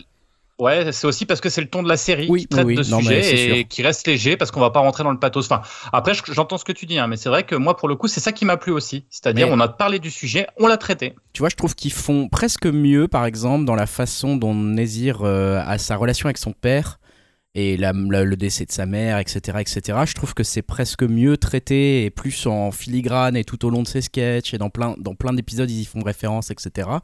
Et je trouve que finalement c'est quelque chose qui me paraît euh, moins abandonné quelque part. Alors peut-être t'as raison, hein, peut-être dans la saison 2 finalement, boum, elle va se redécouvrir une conscience politique et elle va creuser ça et en fait elle va en parler dans un plateau, j'en sais rien. On verra ce qui lui arrive dans le futur. Mais c'est vrai que là je me suis dit ah bah c'est décevant de lancer un truc comme ça puis tout d'un coup euh, boum, euh, on, on sait plus trop où ça va après quoi. Mais ça permet de montrer la cohérence de la fille aussi. C'est vrai. Qui là, elle sait ce qu'elle veut. C'est Et même, même des choses qui pourraient être hyper importantes pour certains et qui pourraient être clichés même dans une série, bah non, elle continue, elle sait où elle veut aller. Elle est capable quand même euh, d'avorter aussi, enfin, Ouais, quelque ouais, part. euh, Donc elle est capable d'aller loin pour. euh, Elle, a- elle a de l'ambition et c'est un vrai personnage d'ambition et, et c'est intéressant parce que c'est son but là. hein. C'est Mhm. quand même un des personnages principaux, euh, voilà. Et enfin voilà, moi je trouve que, je- au contraire, je trouve que ça c'était fort. Pour moi, c'était un- une qualité. Super. Yao, tu voulais rajouter quelque chose On va finir avec toi. Ouais, moi j'allais dire, j'étais pas d'accord, mais au final, il m'a convaincu euh, sur ce point, Jérémy. Il est fort. Donc ce j'ai quand même des doutes. Non, mais ça m'a quand même choqué le fait de. Enfin, je crois que c'était Julien, je sais plus le personnage s'il s'appelle Julien. Enfin, son, après, son producteur, on- le personnage un peu Ah, en bon plus. point avec euh, la barbe là. Que. Bah, je croyais quand même qu'ils étaient assez solo, euh, les artistes, sur ce point, sur leurs blagues et tout, qu'ils décidaient d'eux-mêmes. Et ça m'a un peu choqué le fait que, en gros, elles s'y tiennent. Et comme tu dis, bah, c'est c'est un choix de carrière, mais je trouvais ça assez, euh, enfin, pas antinomique, mais euh, par rapport à son personnage. Et je trouvais qu'elle s'asseyait sur quelque chose de gros, donc peut-être que dans la saison 2, il y aura peut-être une, une Après, c'est des situations, c'est des situations précaires et ils sont pas non plus, ils gagnent pas des milliers et des cents. Donc, Ouais. à un moment, quand tu dois faire Oui, un choix carriériste, tu peux le faire aussi en fonction de C'est ça que par maintenant, rapport tu peux en parler, c'est ça que je veux dire, Ouais, c'est Après- surtout le- les humoristes de, de maintenant. Quand elle se fait contrôler dans la rue euh, par les flics avec la scène en question, euh, tu vois, ça, autant sa petite sœur réagit vachement fortement, autant elle, elle dit non mais calme-toi, il s'est rien passé de mal. Enfin, tu vois, même elle, elle est pas euh, non plus entre Mhm. guillemets choquée par ce qui se passe, donc c'est vrai qu'on pourrait se dire, euh, bah, finalement, elle elle est scène, euh, cohérente avec elle-même, quoi. D'ailleurs, cette scène, ouais, je la trouve un Pas peu la meilleure scène. euh, C'est pas la meilleure scène. Non, il y a quelques scènes comme ça, euh, mais moi je suis assez d'accord aussi juste sur le personnage de là de du comment ça s'appelle du mec qui détient le bar, qui détient l'endroit là, j'ai oublié. Ah, Bling. Bling. Bling. Bon, pff, c'est quand même, euh, il est quand même assez inintéressant comme personnage. Enfin, je veux dire, Non, ça va- après, c'est trop cliché. euh, jusqu'au- Jusqu'à l'épisode 3, en tout cas, moi je me dis, c'est un peu la Je suis souffrance. d'accord. Parce que il est, c'est vraiment que du cliché. euh, il faut, il faut vraiment qu'il lui donne un autre Ouais. aspect à ce personnage parce que sinon en profondeur ça va être vite lassant. Ouais. Donc euh, tant mieux si vous me dites dans que c'est mieux Ouais. réussi après. Enfin, Ouais, vous l'avez compris, euh, chers auditeurs, on va s'arrêter là pour euh, pour cette série et pour les spoilers. Euh, on a globalement envie de vous dire d'aller essayer ça sur Netflix si vous êtes abonné. Ça vaut le coup de jeter un œil et une oreille à tout ça parce que c'est quand même d'une qualité assez impressionnante pour euh, de Et la du coup, série j'ai- euh, française. juste avant- Ouais. j'avais une question, mais pour euh, Julien et Jérémy qui n'êtes pas friands de stand-up, ça vous a donné envie quand même de voir les artistes qui ont contribué à ça ou pas du tout en fait au final Euh, non. Non Ça, plus. Non, parce que. non, moi, je- j'aime pas la rythmique du stand-up de, de faire une heure et demie comme ça. Là, j'aime bien parce que c'est très condensé. Oui. Et après, c'est plus l'envers du décor euh, qui m'intéresse que vraiment le, le stand-up en, lui- en lui-même. quoi. Après, j'en ai déjà vu, mais. Ouais, moi c'est l'inverse, le- justement le passage à l'Olympia, j'aurais bien voulu voir sa prestation. Ah. Alors que c'est un choix pris, ils disent Ouais. bah non, on fait, on fait que la première partie qui était, qui était bien d'ailleurs. Hmm. Mais du coup, j'étais là, j'étais déçu, tu vois, j'étais ah merde, j'aurais sur ma fin, ça me fait chier quoi. Parce que c'était le moment attendu et après ouais, c'est un choix, un parti pris, mais moi ça m'a ça m'a frustré. en fait. Voilà. Voilà, qui va conclure euh, notre avis sur Drôle de Fanny Herrero et on va passer aux news. Pour les news, Julien, bah, tu continues, tu continues notamment avec Netflix, on en parlait pour Ouais. notre œuvre. Je te, t'ai appelé ça le point Netflix, alors j'imagine que ça regroupe plus- plusieurs euh, annonces Ouais. de Netflix. Je te laisse Oui, parce qu'en fait, euh, on- enchaîner. On a été racheté par Netflix et donc on est obligé de faire des séries Netflix. Après de faire des news sur Netflix, hein, c'est une commande de la direction. Donc moi je m'y plie, moi je suis carriériste. hein, 100 J'arrive à un âge où dollars. il faut prendre de l'argent, tu vois. Ah ouais, ouais. J'ai plus, voilà, j'ai plus 20 ans, donc j'ai plus d'idéaux, je veux juste prendre la maille, voilà. Euh, non, non, pour le coup, il y avait des choses intéressantes euh, sur sur Netflix, à la fois bah, quelques points, comme tu disais, d'actu de ces dernières semaines, mais aussi bah, toutes les questions que les annonces et les prises de parole du euh, du, du géant du streaming ont, ont soulevé. Alors d'abord, on va revenir sur les, les nouveautés de la plateforme en France, puisque en fait Netflix là, ces, ces derniers jours, ou peut-être semaines, ça fait, je crois que c'était le début mar- mi-mars, ils ont en fait fait une conférence de presse en France. Euh, et en fait, bah, ils ont annoncé. Alors, c'est assez marrant parce qu'il y a des choses que j'ignorais sur Netflix en, France. hein, C'est-à-dire que, en fait, Netflix il consacre 20 à 25% de son chiffre d'affaires à la création de productions françaises. Euh, et en fait, pour 2022, ils vont injecter 200 millions d'euros et 25 nouvelles productions. Donc, c'est vraiment un marché qui est euh, extrêmement important pour euh, pour Netflix, la France. Alors. Évidemment, il n'y a pas que de la qualité. On en a parlé avec Drôle, c'est plutôt réussi, mais évidemment, on a eu des séries avant et des films qui n'ont pas non plus été euh, exceptionnels.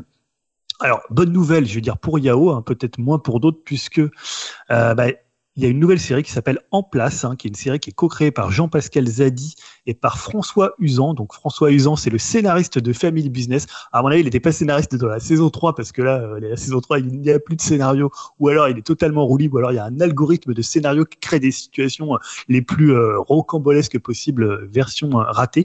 Donc ça sera le parcours d'un éducateur en plein cœur de l'élection présidentielle. Alors ça, ça semble rejoindre un peu le, ce que ce qu'avait fait Jean-Pascal Zadi avec euh, tout simplement Noir, hein, puisque voilà, il y avait cette, idée aussi de, l'élection présidentielle. et surtout sa série Craignos, mec. Sa série Craignos qui est culte. hein, Faut la voir. Ah oui, j'avais vu qu'un épisode pour le coup, c'était l'épisode de la saison 2, je m'étais trompé pour le coup, donc ça, ça ne matchait pas.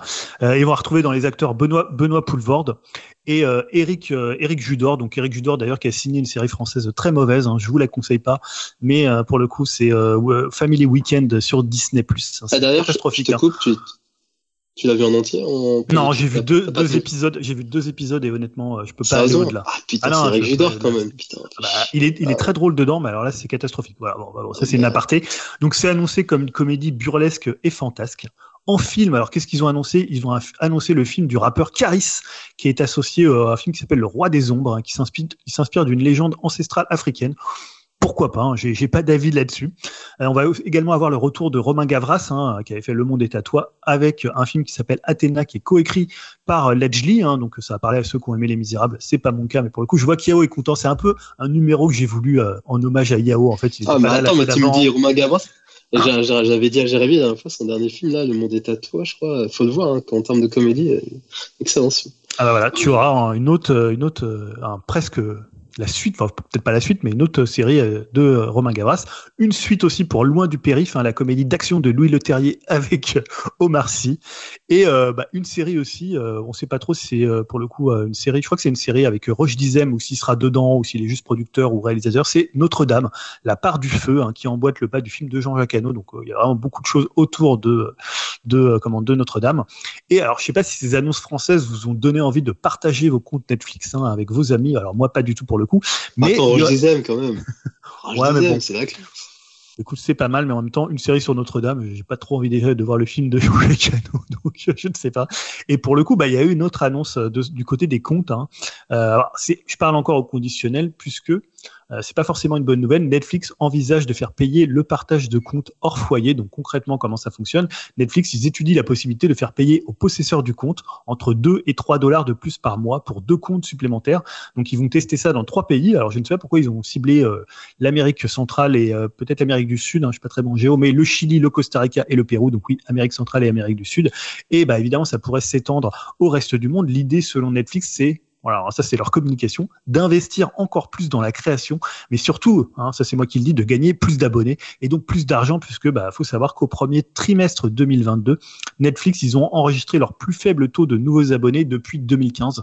Donc là il y a vraiment, alors, évidemment il y a la concurrence euh, de plein de plateformes, il y a aujourd'hui énormément de sollicitations d'abonnements et c'est vrai que ça marche moins bien. Et comme ils investissent beaucoup dans la création, bah faut que ça soit un retour rentabilisé et euh, le passage au compte euh, payant pour les comptes que vous donniez en fait euh, à vos amis, euh, ça peut être une des solutions parce qu'on sait que c'est quand même quelque chose qui doit être fait par, on va dire, la la totalité des gens qui ont un abonnement, qui a de compte Netflix, euh, c'est-à-dire à 18 euros, je pense que tout le monde soit les, les pas les revend, mais euh, se met avec quelqu'un ou alors les, les donne à quelqu'un. Donc euh, ça, voilà, ça peut être une des évolutions du streaming au fil des années. Et autre évolution, c'est que Netflix, bah justement, ils ont répondu à une question qui agite pas mal les plateformes de streaming en ce moment. C'est la question des offres d'abonnement moins chères avec de la publicité. C'est une idée que développe HBO Max, Hulu et Disney Plus qui est rentré sur ce créneau et qu'on nomme la VOD, donc l'advertising Donc l'idée est simple, bah, c'est de payer moins cher, mais de scoltiner de la pub comme si on revenait sur TF1 ou sur quand vous faites un replay TF1 ou replay M6, vous avez pratiquement 10 euh, minutes de pub avant, c'est juste insupportable.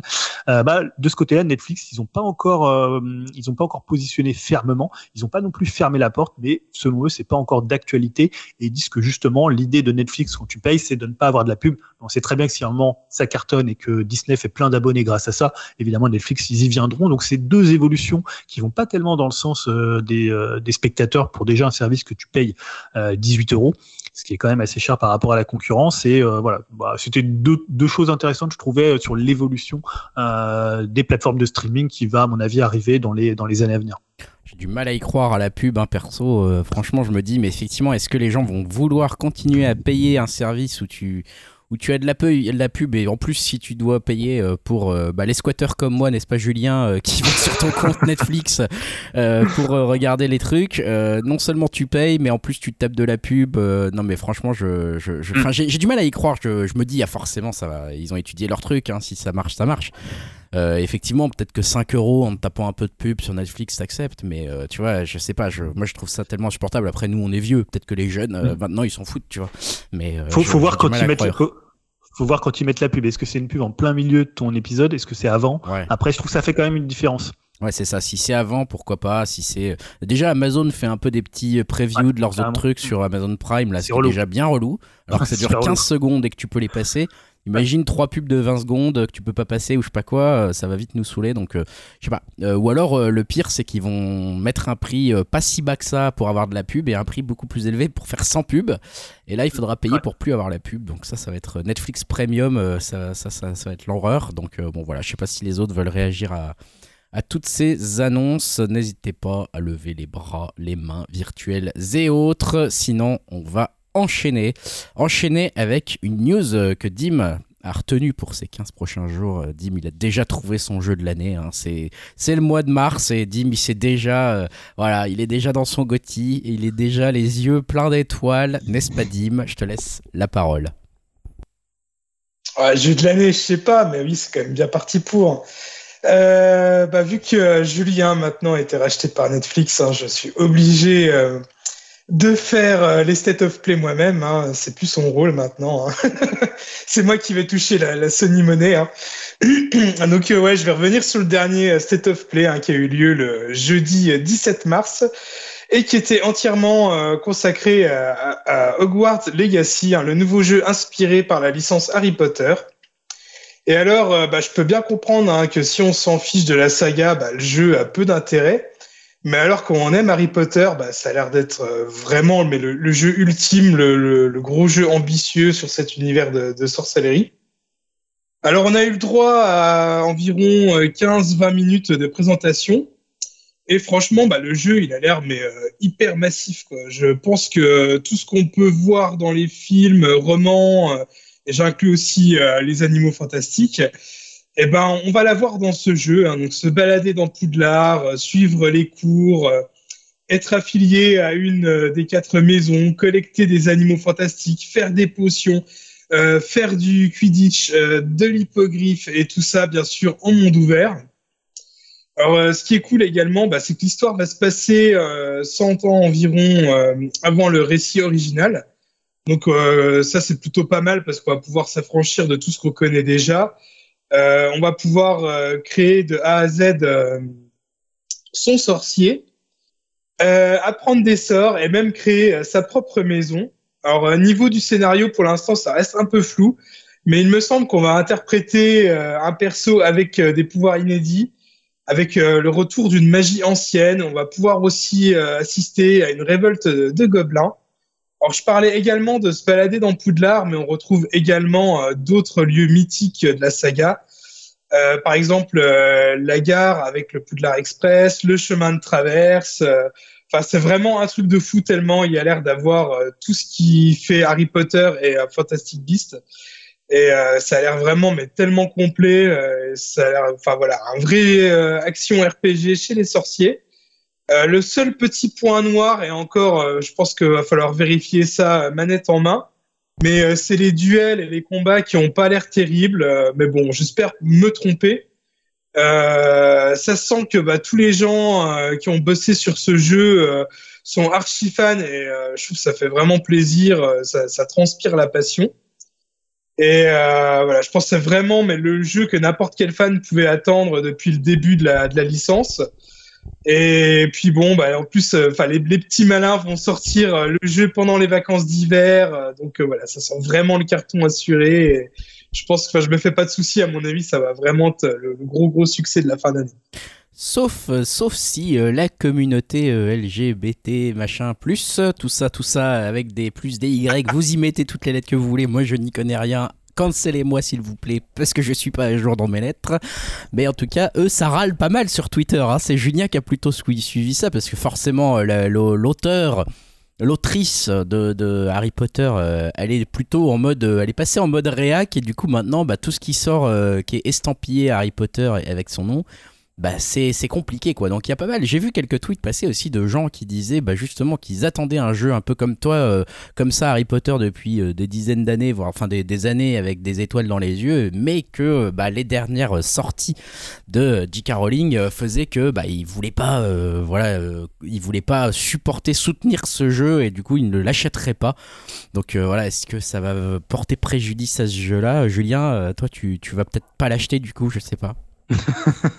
Non, non, mais c'est vrai qu'il y a beaucoup de gens sur Twitter qui sont en train de faire des contorsions. Je pense qu'ils vont un peu y jouer en secret, alors que honnêtement, elle, elle- elle est pas du tout, elle elle est pas du tout associée au projet. Hein, Bah c'est dire. ça. Euh, et alors après, on peut parler de ce qu'elle avait dit. Hein, c'était suite, euh, disait que c'était les femmes qui avaient euh, leurs règles. Hein, et Ah oui, voilà, ça.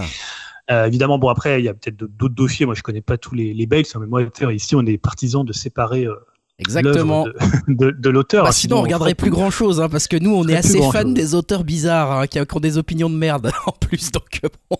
Voilà, mais mais pour le coup, non, là c'est vrai que à un moment donné ça va ça va un petit peu loin, surtout pour voilà. Après, elle a créé un univers, cet univers il peut vivre indépendamment d'elle et tu peux faire un jeu euh, bah qui est qui se tient tout à fait et que tu auquel tu joues. Enfin, elle a pas non plus sali totalement Ah ouais. à vie euh, l'univers de Harry Potter et voilà. Bon après, je sais pas, les gens ils ont des, des dilemmes moraux qui sont parfois un peu dommage en plus. compliqués mais c'est Twitter on va dire. Voilà, dommage pour les producteurs, les, les, les codeurs, les créateurs du jeu qui ont sans doute eux mis euh, plein d'amour et plein d'âme là-dedans et qui se retrouvent aussi associés à, à la nana qui a écrit les livres, euh, même s'ils sont pas du tout d'accord avec elle. Et ça, c'est quand même dommage pour eux aussi, quelque part. On les cancel alors qu'ils ont rien fait dans l'histoire. Donc, ça, c'est quand même le pire qui puisse t'arriver. T'as rien fait Ouais. de mal et on te cancel. Euh, donc, Dim, toi, tu voulais rajouter quelque chose? Ouais, non, bah, juste pour dire que t'as raison, hein, maintenant, J.K. Rowling, c'est devenu Voldemort, hein, on va plus prononcer son nom. Même dans euh, le Harry Potter Réunion, euh, un peu comme ils avaient fait avec l'épisode de Friends, où ils, revenaient sur, euh, ils reviennent sur les 20 ans de la saga au cinéma, euh, bah, elle est quasiment euh, pas présente, et les peu d'interviews que tu vois d'elle, c'est bien notifié en haut, euh, interview qui date de telle date. euh, Avant qu'elle fasse ses sorties, quoi. avant, avant c'est sorti. Et je veux, j'ai surtout pas envie de rentrer dans ce débat-là. Mais euh, ce que j'ai envie de dire aussi, c'est que voilà, comme l'a bien souligné Julien, Twitter, ça reste un petit monde, on va dire, au final. Je pense que le grand public s'en fiche un peu et Ouais. sont même pas forcément au courant de, de, tous ces, de toutes ces polémiques. Bah, pff, sachant que si je me plante pas, mais dites-moi hein, si je me plante, je, je connais pas Harry Potter peut-être aussi bien que vous, mais il me semble même que dans les films, son investissement était pas de ouf, c'est-à-dire qu'elle était, euh, elle a participé à la rédaction euh, de certains scénarios, elle a été un peu consultante sur les films, mais tu vois, elle en a pas réalisé un, elle a pas, elle est- je sais même pas si elle est créditée officiellement au scénario dans les dans les films, c'est adapté des livres d'eux, mais je sais même pas si elle, elle a participé à l'écriture des scénarios. Attends, Donc pour euh, Harry Potter, il me semble que pour les animaux fantastiques, enfin tout du moins les deux premiers, euh, il me semble qu'elle a été quand même, elle a vachement participé au scénario. Alors euh, après, oui, depuis ses sorties pour le troisième, je sais pas trop comment que ça va se passer, mais euh, ouais, voilà, on l'oublie un petit peu, quoi. Mais euh, je pense que le grand public, comme je disais, s'en fiche Ouais, quand même ouais. pas mal.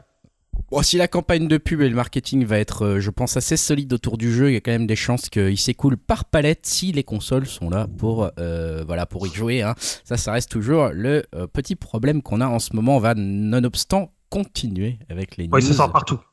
Comment? Sort sur toutes les consoles. Ah oui, bah, sur on aura notre Switch pour y jouer au moins. en, Ouais. en 20 FPS. euh, PS4, oui. à 720 images, mais bon, ça sera déjà ça. Et, euh, et voilà, donc euh, en tout cas, si vous avez un avis, si vous avez envie d'y jouer, venez euh, partager votre amour ou votre haine de, de, de l'univers Harry Potter sur le Discord. N'hésitez pas, nous on accepte tout le monde, on est comme ça. De toute façon, on n'est que 4, donc c'est pas grave.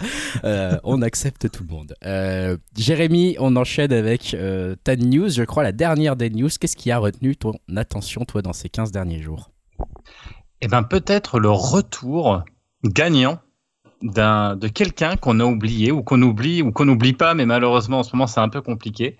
Euh, c'est Nicolas Cage. Alors, euh, ça fait un petit bout de temps qu'il avait été annoncé euh, euh, le film, hein, qui va s'appeler Un talent en or massif. En version française, c'est tellement bidon le nom, je l'ai dit bien français, parce que c'est nul. Donc, c'est un film de Tom Cormican, donc avec Nicolas Cage dans le rôle principal, hein, euh, qui, qui joue son propre rôle. Hein, c'est un petit peu le, le, le, le rôle du, du film. Alors, euh, ça va peut-être plaire, je pense, parce qu'en prime, il va y avoir Pedro Pascal, hein, le Mandalorien, qui va jouer un rôle qui a l'air assez particulier aussi, puisqu'il est un espèce de, de psychopathe qui a l'air aussi marrant.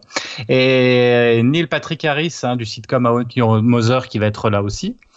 Euh, donc la comédie nous promet quelque chose de déjanté, un peu à la manière de JCVD, hein, comme je le disais, pour l'aspect autocritique de son personnage principal, puisque ça va être euh, Nick Cage hein, qui va jouer son propre rôle dans des situations un petit peu ubuesques. Donc une nouvelle bande-annonce est sortie il y a quelques jours, et c'est vrai qu'il y a de quoi nous laisser rêveurs. Alors, surprend hein, effectivement la, bien, la bonne vieille formule upcastienne, ça sera difficile de trancher entre projet risqué, projet qui hype ou euh, projet pourri, euh, pour certains, parce qu'on pas tous d'accord sur la qualité des films de Nicolas Cage ici. J'en reparlerai un petit peu plus tard. Euh, tant euh, effectivement, Cage nous a habitués au plan foireux de dernière minute. C'est souvent ça. On a, on voit un truc, waouh, ça va être génial, et puis le film, euh, je sais pas, il, cabotine à fond et ça devient une catastrophe. Euh, donc, euh, c'est dommage quand même parce que c'est quand même un acteur d'une certaine trempe et d'une certaine qualité. Et c'est vrai que des fois, on se demande, mais qu'est-ce qu'il fout? Cependant, et cependant, il y a quelques critiques anglophones, qui viennent de tomber, alors pas que quelques, il y en a plutôt beaucoup, et qui laissent à penser que le film, certes, est une comédie populaire, il hein, faut bien se dire que c'est une comédie populaire, mais plutôt réussie. Après, euh, donc du coup, il vient de passer au festival South by euh, Southwest d'Austin, et il y a eu des retours vraiment euh, qui, qui rassurent. Donc Variety, par exemple, c'est une comédie commerciale qui prend un malin plaisir à se moquer de Nicolas Cage, célébrant tout ce qu'il fait de lui, de lui Nicolas Cage, et qui à la fin devient un film à la Nicolas Cage qui s'avère aussi kitsch qu'unique. Donc voilà, deuxième petite critique. Si les références cinématographiques et les citations de Cage foisonnent, il y en a pour tout le monde dans un talent en or massif. C'est l'un des films les plus drôles de l'année, selon IndieWire. Et dans, euh, dans The Playlist, on peut entendre, dans l'hilarant, un talent euh, en or massif de Cormican, Cage produit une réussite populaire qui rappelle au public qu'il a, euh, qu'il a toujours été, peu importe le moment, peu importe les critiques, une star qui améliore de films simplement en, étant lui-même. Donc, c'est plutôt euh, plutôt rassurant. Hein. Euh, les premières critiques sont, sont plutôt bonnes. Alors de là à crier au grand film, hein, non, hein, c'est plutôt une comédie euh, à base d'Easter eggs, de phrases sympathiques, affaire à suivre. Alors euh, si vraiment c'est mauvais, parce que on, on, ça, visiblement, après, on n'a peut-être pas le même humour que les Américains. On pourra tout de même se consoler avec son chef-d'œuvre, comme beaucoup de monde ici partage, et, et on est tous d'accord là-dessus. Volte-face, hein, bien sûr. En effet, toujours dans le festival de South by Southwest, hein, Nicolas Cage a déclaré donc euh, c'était, euh, je crois, la semaine dernière ou euh, hein, il y a pas longtemps. J'ai regardé Face Off, hein, donc Face Off c'est Volteface version originale. Encore une fois, donc j'ai regardé Face Off encore une fois. Ce qui m'a vraiment impressionné, je pense que ce film a magnifiquement vieilli. Notant qu'il était très impressionnant et excité par les contributions de Wu et de Travolta. Alors, Petite info supplémentaire, hein. en attendant, hein, vous savez qu'il y a euh, euh, peut-être euh, un film en préparation, donc une suite à Face Off, hein, qui va être faite par Adam Wingard, qui, qui a fait Godzilla contre Kong. Donc on attend peut-être que ça va arriver un jour. Alors, euh, on sera peut-être pas tous d'accord euh, sur Upcast dans l'attente de Face of 2, mais en tout cas, bah, écoutez, ça fait des bonnes nouvelles. À mon avis, il y aura ni Travolta ni Nicolas Cage dans, ce, dans, ce, dans cette suite, mais en attendant, bon, bah, peut-être que là, on va enfin avoir un revival de, de, de, d'un acteur quand même, qui c'est dommage parce qu'il a fait quand même des chefs-d'œuvre, il faut le dire, hein, il, y a, il y a une vingtaine d'années quand même. Moi, je suis content. Moi, je dis projet euh, qui hype, hein, personnellement. je sais pas pour le film en lui-même. Euh, parce que je j'ai pas vu de bande annonce etc mais euh, bon voilà Nicolas Cage euh, même s'il y a une paquet de films avec lui que je déteste, que je trouve nul à chier. Lui, il me fait toujours quelque part, il y a toujours un petit sourire pour son, jeu d'acting complètement cabotiné, qui vient de l'espace et qui fait n'importe quoi, mais en même temps qui, est si caractéristique de lui. Le mec en a vraiment rien à foutre il joue à sa façon, il exagère toujours beaucoup trop et je trouve que ça passe toujours crème perso. Donc moi j'aime beaucoup. Euh, perso, moi si je, vous le savez, hein, Volteface, c'est pas voilà, c'est pas ma tasse de thé, hein, mais euh, moi j'aurais bien aimé euh, qu'il nous refasse plutôt une suite ou je sais pas ou un remake des Ailes de l'enfer, hein, qui, est, qui, est, plutôt mon un film que j'adore à son de à peu près de la même époque et qui est quand même là-dedans où il y va à fond avec sa vieille sa vieille coupe de cheveux de merde et tout là. C'est quand même c'est quand même assez génial ce film. Donc euh, voilà, ça, ça me manque particulièrement. Mais moi, franchement, je suis assez client. Dès que je vois Nicolas Cage, même si j'aime pas le film, je suis quand même toujours un peu content de le voir. Donc ça, c'est un projet qui me, qui me hype pas mal. J'ai l'impression que, que Dim aussi, il a levé la main. Est-ce que t'es es hypé toi aussi, Dim, par ce potentiel retour sur le devant de la scène de Nicolas Cage? Ah non, mais ouais, moi je suis bien chaud aussi, quoi. je peux, je peux que être d'accord avec toi, euh, avec tes propos et surtout sur les ailes de l'enfer, hein, que j'adore aussi. Euh, C'était juste aussi pour dire que euh, ouais, Nicolas Cage, ça fait quand même quelques temps, je trouve qu'il revient un petit peu quand même. Je sais qu'il y a, je sais plus si c'était l'année dernière ou même moins longtemps, il y avait eu un autre film qui était sorti qui avait quand même fait pas mal parler de lui. Je l'ai pas vu encore, euh, qui s'appelait Pig. Ah ouais. Qui avait eu super bon retour. Euh, il avait fait aussi un film euh, sur Amazon Prime tiré de Lovecraft ouais, qui la était couleur pas mal. l'espace, ouais. Mm. Moi je l'ai vu celui-là, ouais. ouais. Et il faut pas oublier aussi qu'il était quand même euh, crédité dans un des meilleurs films d'animation de ces dernières années, à, savoir le Spider-Man, euh, eh le Spider-Verse. C'était le Spider-Man noir. Et eh ouais. C'est vrai, c'est vrai que de toute façon, Nicolas Cage, est-ce qu'on peut vraiment euh, l'empêcher d'être au premier plan? Je ne sais pas. Le mec a un ego tellement ouf, a, des, une carrure tellement incroyable que de toute façon, il, se pointe quelque part. On est obligé de s'écarter de son chemin. Voilà, donc moi je suis assez impatient de voir ce film euh, dont tu nous as parlé, euh, Jérémy. C'est quoi le titre? Rappelle-moi juste qu'on puisse savoir ça qu'on puisse suivre ça pardon en, France c'est euh, ah, un talent en or. un talent en or massif. Le titre. Ils ont été loin hein, franchement pour le titre. Euh, voilà qui va conclure en tout cas notre partie news euh, avec voilà cette news de, de, de, Nicolas Cage qui nous hype tous bien sûr. Et on va enchaîner la rubrique maintenant que tous les podcasts nous envient. France Culture nous appelle pour le débaucher. Radio France nous appelle pour le débaucher. FIP nous appelle pour le débaucher. Mais on le garde, on le garde bien au chaud chez nous, pas loin de nous pour nous faire notre top musical tous les mois. Et il s'y colle encore en cette fin mars, euh, puisque euh, il va nous faire son top musical. Alors c'est quoi? C'est mois février, hein, c'est ça Julien? C'est ça. C'est février 2022. Voilà, et comme d'habitude, ou presque, parce que je crois qu'il y a une petite exception, normalement c'est 5 albums que tu choisis, euh, voilà, euh, parmi tout ce qui a pu sortir euh, en février pour nous dire un petit peu ce qui a retenu ton attention. Je crois qu'il y en aura peut-être un bonus cette fois-ci. j'ai cru ah comprendre. non, ah, j'ai, mal compris. Ah, bah, pardon, j'ai mal compris dans les échanges. très bien, bah écoute, je te laisse bah, commencer du coup avec, comme d'habitude, on va dire l'album qui t'a marqué le plus ce mois-ci, ton album du mois. Voilà, bah, l'album du mois que j'ai choisi, c'est Big Thief. Euh, l'album s'appelle Dragon New Warm Mountain I Believe in You. Hein, c'est un titre à rallonge comme l'album. Et l'extrait que j'ai choisi, c'est Certainty.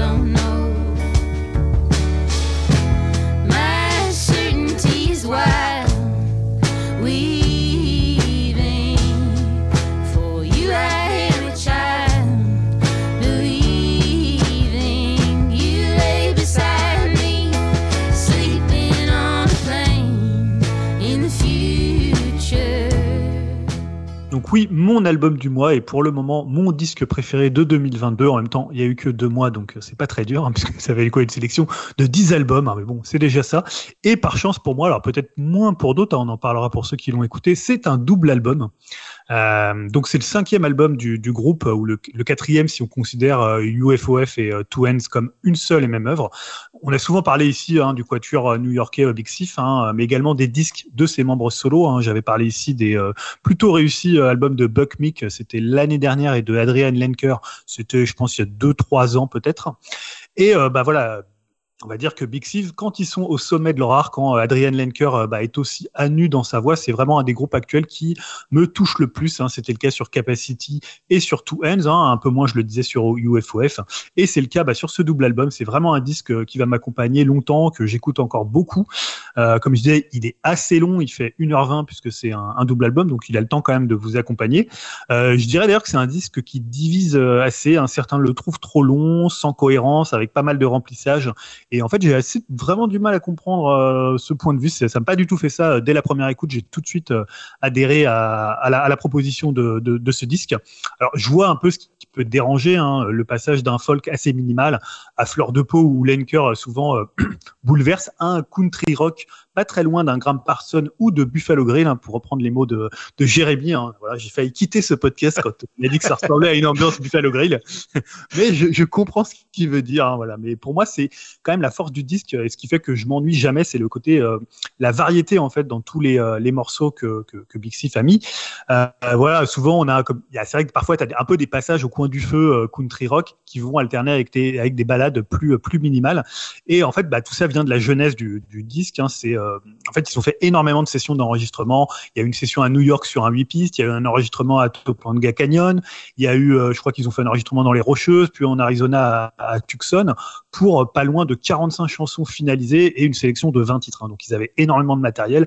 Peut-être trop, peut-être qu'ils auraient dû faire encore peut-être deux albums, mais en même temps, c'est pas plus mal de faire un, pour le coup, un double album. Mais autant, bah, on va, on va pas en parler ce soir, mais le Beach House, qui est aussi un double album, il a tendance un peu à, bah, à m'endormir, à sembler durer des heures. Là, je suis vraiment en constante admiration, euh, que ce soit une mélodie, un son un peu étrange, une intonation de voix, et euh, voilà, tout passe. Moi, j'ai l'impression qu'il dure 30 minutes, cet album, à chaque fois que je l'écoute. Je sens pas du tout qu'il dure euh, 1h20. Je trouve qu'il y a aucun morceau superflu, euh, contrairement à certaines, euh, ce que, notaient certaines critiques. Voilà, pour moi, c'est un chef-d'œuvre, hein, c'est un classique qui va durer toute l'année, voire, euh, voire au-delà. Je sais pas si quelqu'un l'a écouté euh, pour le coup ici. Ouais, moi je l'ai écouté euh, aussi. Alors moi je suis assez, euh, je suis assez amateur de Big Thief, mais c'est vrai que je dois admettre que personnellement c'est plus le côté folk qui me plaît que le côté Buffalo Grill. hein. Buffalo Grill, ça a jamais été ma chaîne de restaurant préférée. Euh, J'y trouve toujours un peu de, un charme, bon voilà, euh, qui me, qui me tape vite fait moi personnellement sur le système. Hein. Euh, What's It Gonna Take euh, de leur chanson là qui est dans l'album, euh, voilà, un petit peu plus. Pff, je sais même pas trop comment la dire. euh, ouais, balade où on a envie de danser la country, euh, tu vois, un peu en se mettant un petit chapeau de cow-boy et en allant euh, au cœur de la défense sur un faux parquet avec des Français bien de chez nous qui essayent d'imiter les Américains bien de chez eux. Il y a un côté qui, qui fait un peu tâche. Moi, j'aime pas trop. Par contre, c'est sûr, je crois que t'en as pas mal parlé, notamment sur Twitter, toi, ou sur même notre Discord. Mais c'est sûr qu'un morceau comme Change qui commence l'album, voilà, là, et quand ils sont au cœur du folk et, et que Adrienne Lenker lorsque te susurre dans l'oreille euh, des mots aussi euh, bien écrits, euh, ça te, ça te retourne. Et moi, je trouve que là-dedans, ils sont très très bons. Donc voilà, Jérémy, je pense que tu as dû l'écouter toi aussi, non? Oui, j'ai écouté. Alors après, oui, c'est vrai qu'on a eu quand même un début de- d'année assez rock quand même. Il faut, faut le souligner. Donc forcément, moi je connaissais pas bien. je- vraiment de nom et puis un petit peu de voilà enfin un petit peu. Et donc du coup quand je me suis mis ça je m'attendais pas du tout à ça. J'étais parti pour un truc peut-être un peu électro ou autre chose. Et c'est vrai que paf tu tombes sur quelque chose de calme. Et c'est vrai que les deux trois premiers morceaux j'ai fait attends mais où est-ce que je suis? Et c'est vrai qu'il était midi et demi. Je me suis dit tiens ça sent un peu le buffalo ça c'est clair.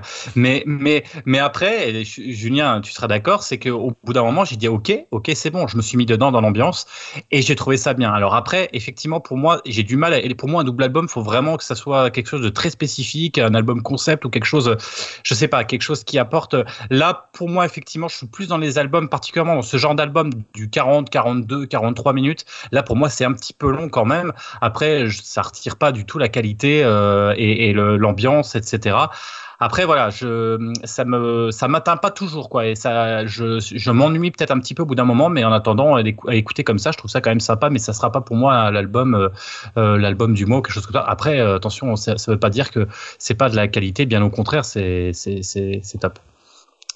Je suis passé à l'album suivant. Vas-y. Euh, donc c'est Black Country New Road. Hein. L'album s'appelle Hunts from Up There et l'extrait que j'ai choisi c'est The Place Where He Insert the Blade.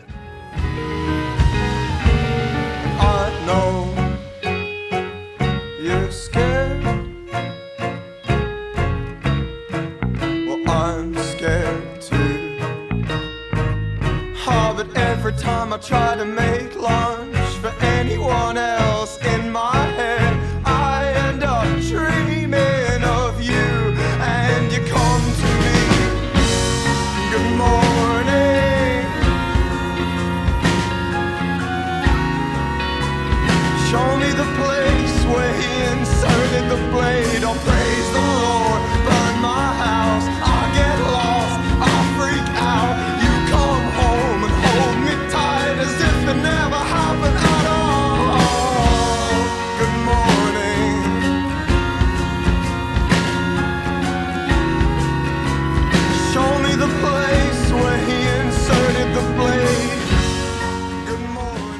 Euh, donc voilà un disque qui aurait pu aisément être dans mon disque du mois, hein, tellement c'est un disque qui aussi m'accompagne et avec lequel j'ai eu une épiphanie hein, euh, que j'ai d'abord jugé peut-être un peu rapidement, c'est-à-dire que la première écoute que j'ai fait, alors c'est vrai que l'album précédent, euh, je vais en parler, mais il est sorti il y a un an, donc c'était quand même très très proche. Et parfois c'est un peu la réaction, tu t'attends à retrouver quelque chose à la fois tu as envie que ça soit différent et en même temps tu es content de retrouver un peu tes chaussons.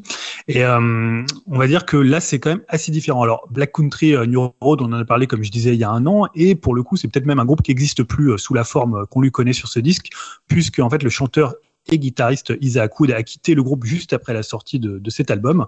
Euh, donc leur premier album c'était For the First Time et euh, voilà moi perso c'est un album que j'avais beaucoup aimé. euh, J'en avais parlé ici la- l'année dernière, le côté un peu footrack, un peu jam permanente euh, qui se dégageait du premier album. Donc euh, pour le coup c'est un groupe anglais. Je trouve que c'était un disque un peu en urgence. Alors beaucoup aussi lui avaient reproché son côté un peu fanfare et euh, voilà qui passait pas euh, auprès de auprès de tout le monde.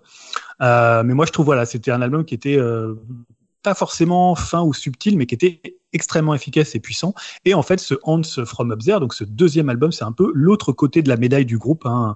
Un disque, en fait, on va dire à combustion lente, hein, qui a l'air d'être sous cocotte minute, alors que l'autre explosait vraiment euh, dès les premières notes, beaucoup plus subtil et fin, je trouve, euh, que le, que le précédent, et qui va en fait vraiment crescendo avec des morceaux qui sont alors toujours très très longs. Euh, souvent c'est du 6-7 minutes, mais pour le coup, euh, bah, c'est euh, c'est beaucoup plus pop, beaucoup plus format chanson et beaucoup moins comme ça l'impression qu'ils sont en studio et qu'ils font une jam et qu'ils étirent comme ça le morceau. Moi, ça m'a rappelé un peu ce que faisaient les Texans de Live to Experience ou de Who Life, hein, un autre groupe anglais qui avait fait un seul album.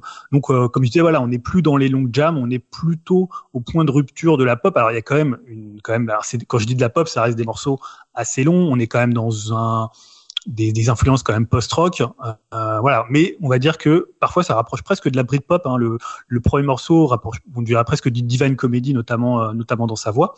Euh, moi, j'ai trouvé que c'était un album vraiment magnifique et assez bouleversant, notamment le morceau que j'ai passé, qui est, je trouve, un des plus beaux morceaux de cette année. C'est un, vraiment un morceau de bravoure de 7 minutes. Voilà, je trouve que c'est un grand disque. Alors, malheureusement, le groupe est peut-être déjà mort puisqu'ils ont perdu euh, Isaac Wood qui est parti. Ils ont l'air de dire que ça va continuer, euh, voilà, sous la forme et sous ce nom-là. Mais bon, ça serait un peu étonnant que c'est quand même la grosse plus-value du, du disque aussi, c'est quand même la façon dont il interprète, la façon dont il emmène les morceaux, la façon dont il les vit. Et je trouve que ça sera difficile de trouver euh, un chanteur et un frontman et aussi compositeur et guitariste aussi fort que lui. Ouais, super disque. Moi, je, je rajoute euh, effectivement. Alors pour moi, euh, voilà, je, pour le coup, euh, je suis assez amateur de folk, mais je mettrais ce disque-là perso. Si Ouais. j'avais dû je dire en disque du mois, c'est pour moi, je suis un peu d'accord avec toi. C'est un peu une révélation. Et c'est marrant parce que j'ai lu en me renseignant un petit peu qu'il jouait beaucoup avec Black Midi, un album, un groupe qui est proche au cœur de Jérémy, Ouais. qui avait choisi en album de l'année, si je me souviens bien l'année dernière. Et, et alors il y a ce côté Black Midi, mais justement, comme tu dis, plus pop, plus abordable quelque part, moins complexe peut-être dans la construction des musiques et qui va peut-être plus droit au cœur. Et j'ai trouvé vraiment juste euh, le bon compromis avec des morceaux, euh, bien sûr, encore complexes, hein, 7 minutes, 10 minutes, etc. euh, voilà, avec des montées en puissance, avec des choses très variées, beaucoup d'instruments, etc. Mais quand même peut-être plus abordable qu'un que pouvait le faire un Black Midi. Donc peut-être que la fin de ce groupe va déclencher une envie de travailler encore davantage avec Black Midi. J'espère qu'il y aura peut-être un rapprochement entre les encore plus fort entre les deux groupes. Je sais pas, mais en tout cas moi cet album je le trouve super. Je sais pas, euh, Jérémy, euh, si t'as eu le temps de l'écouter. Ah, si, si, bah, même effet que Julien, c'est-à-dire douche froide, moi, ou à la première écoute, d'ailleurs, on avait échangé là-dessus en disant Ah. ah, qu'est-ce que c'est de ça. Et en fait, euh, c'est marrant parce qu'on en a pas reparlé, mais je crois que tous, euh, enfin, on l'a tous réécouté quand même, euh, comme si c'était euh, une sorte de. Attends, attends, j'ai pas, j'ai pas dû comprendre. Enfin, moi, c'est un petit peu ça. Et, euh, et c'est vrai qu'il y avait ce côté. Divine Comédie qui revenait beaucoup avec ses avec cette euh, ses, ses chœurs, euh, ce côté presque orchestral et, en fait bah quand tu rentres dans quand t'a- t'acceptes le fait que c'est pas l'album d'avant, que ça sera pas du Black Midi parce que c'est pas du Black Midi beaucoup plus bourrin, beaucoup plus syncopé, beaucoup plus rythmique, mais quelque chose de beaucoup plus mélodique avec des morceaux et des des, instruments qu'on entend beaucoup mieux. Ah bah là tu tu plonges littéralement dedans parce que t'es t'es absorbé par leur univers euh, singulier. On retrouve quand même de ce qu'on pouvait entendre juste avant, mais par contre avec une, un- une autre proposition. Et c'est vrai que finalement, bah, c'est intéressant parce qu'en deux albums, ils auront fait côté pile, côté face, et ils s'arrêtent là. Bah, c'est cool. Après, on verra ce qu'ils proposeront d'autres, mais franchement, génial, quoi. Voilà pour le deuxième album, donc Black Country New Roads. Euh, troisième album, Julien? Ouais, Los Bichos, euh, l'album s'appelle Let the Festivities Begin et l'extrait que j'ai choisi c'est Pista Fresh Start.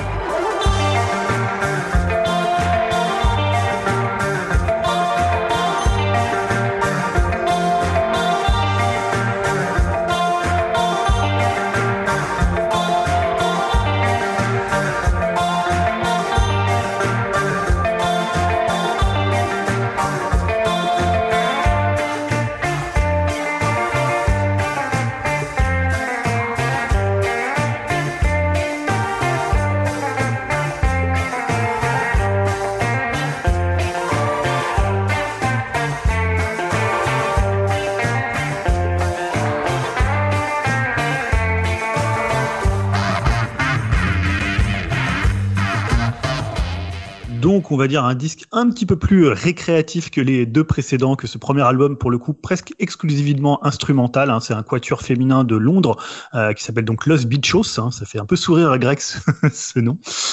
Euh, et d'ailleurs, le nom, on va dire qu'il incarne peut-être mieux euh, la musique, le côté un peu latin, le côté festif euh, enlevé que leur origine. euh, On va dire, voilà, quand on pense à Londres, on pense pas forcément à ce style de musique, puisque c'est un disque pour le coup vraiment rafraîchissant qui mélange le rock, la surf musique, la kumba péruvienne, et oui, voilà, ça va vous faire rire. Sachez que ça te ferait rire, ou la pop turque, et oui, voilà, on est un peu, voilà, vous savez que vous aimez bien quand. euh, Quand tu nous sors des styles musicaux que seul toi connais. Voilà, bah ouais, je l'ai- pour le coup, moi je, je suis pas du tout spécialiste de la cumbia péruvienne, mais c'est ce que Mais j'ai si. lu dans, parmi leurs- leurs influences, puisque c'est ces quatre filles qui ont un peu des, des, des parcours de vie assez différents et qui sont pas euh, londoniennes et qui sont plus londoniennes d'adoption, j'ai l'impression. Et pour le coup, à la production, bah, on va retrouver euh, quelqu'un euh, bah, qui a fait ses preuves quand même dans la pop hein, et qui a jamais eu peur aussi de mettre des influences un peu au-delà du rock. C'est Alex Capranos des Franz Ferdinand. Euh, voilà, ça, ça m'étonne pas qu'il soit tombé amoureux du groupe. Et alors c'est un disque assez foutraque, hein, mais moi je trouve assez enthousiasmant. Moi j'ai pensé un peu à Krung Bin, hein, dont je parle assez souvent, mais un peu plus adolescent et euh, sorti du désert. C'est plus festif, hein, euh, moins euh, contemplatif que Krung Bin, ou même on pense un peu à Altingen. Euh, D'ailleurs, ils ont collaboré avec euh, avec Altingen pour le coup, dans cette façon d'ouvrir le pop un peu psyché à d'autres influences. Ouais, je trouve que c'est un disque pas mal pour le matin, hein, quand vous vous réveillez, que vous êtes je sais en télétravail, vous mettez ce disque-là. Je le trouve vraiment extrêmement efficace dès le début. C'est pas un grand disque, mais je trouve que bah, là, avec deux disques, qui étaient quand même assez lourds. Hein, je de, je parlais les deux précédents, euh, et puis Beach, House aussi, qui a un disque assez pesant. je trouve que là, pour le coup, c'est un disque beaucoup plus festif, donc c'est plutôt euh, sympathique.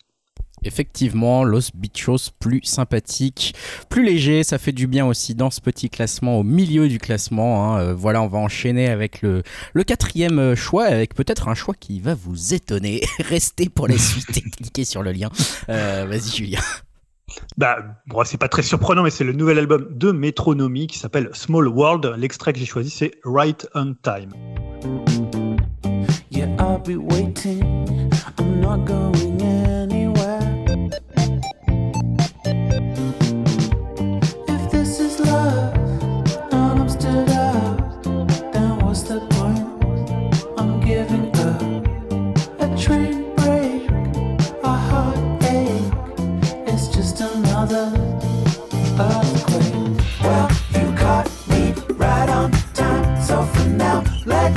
Detroit.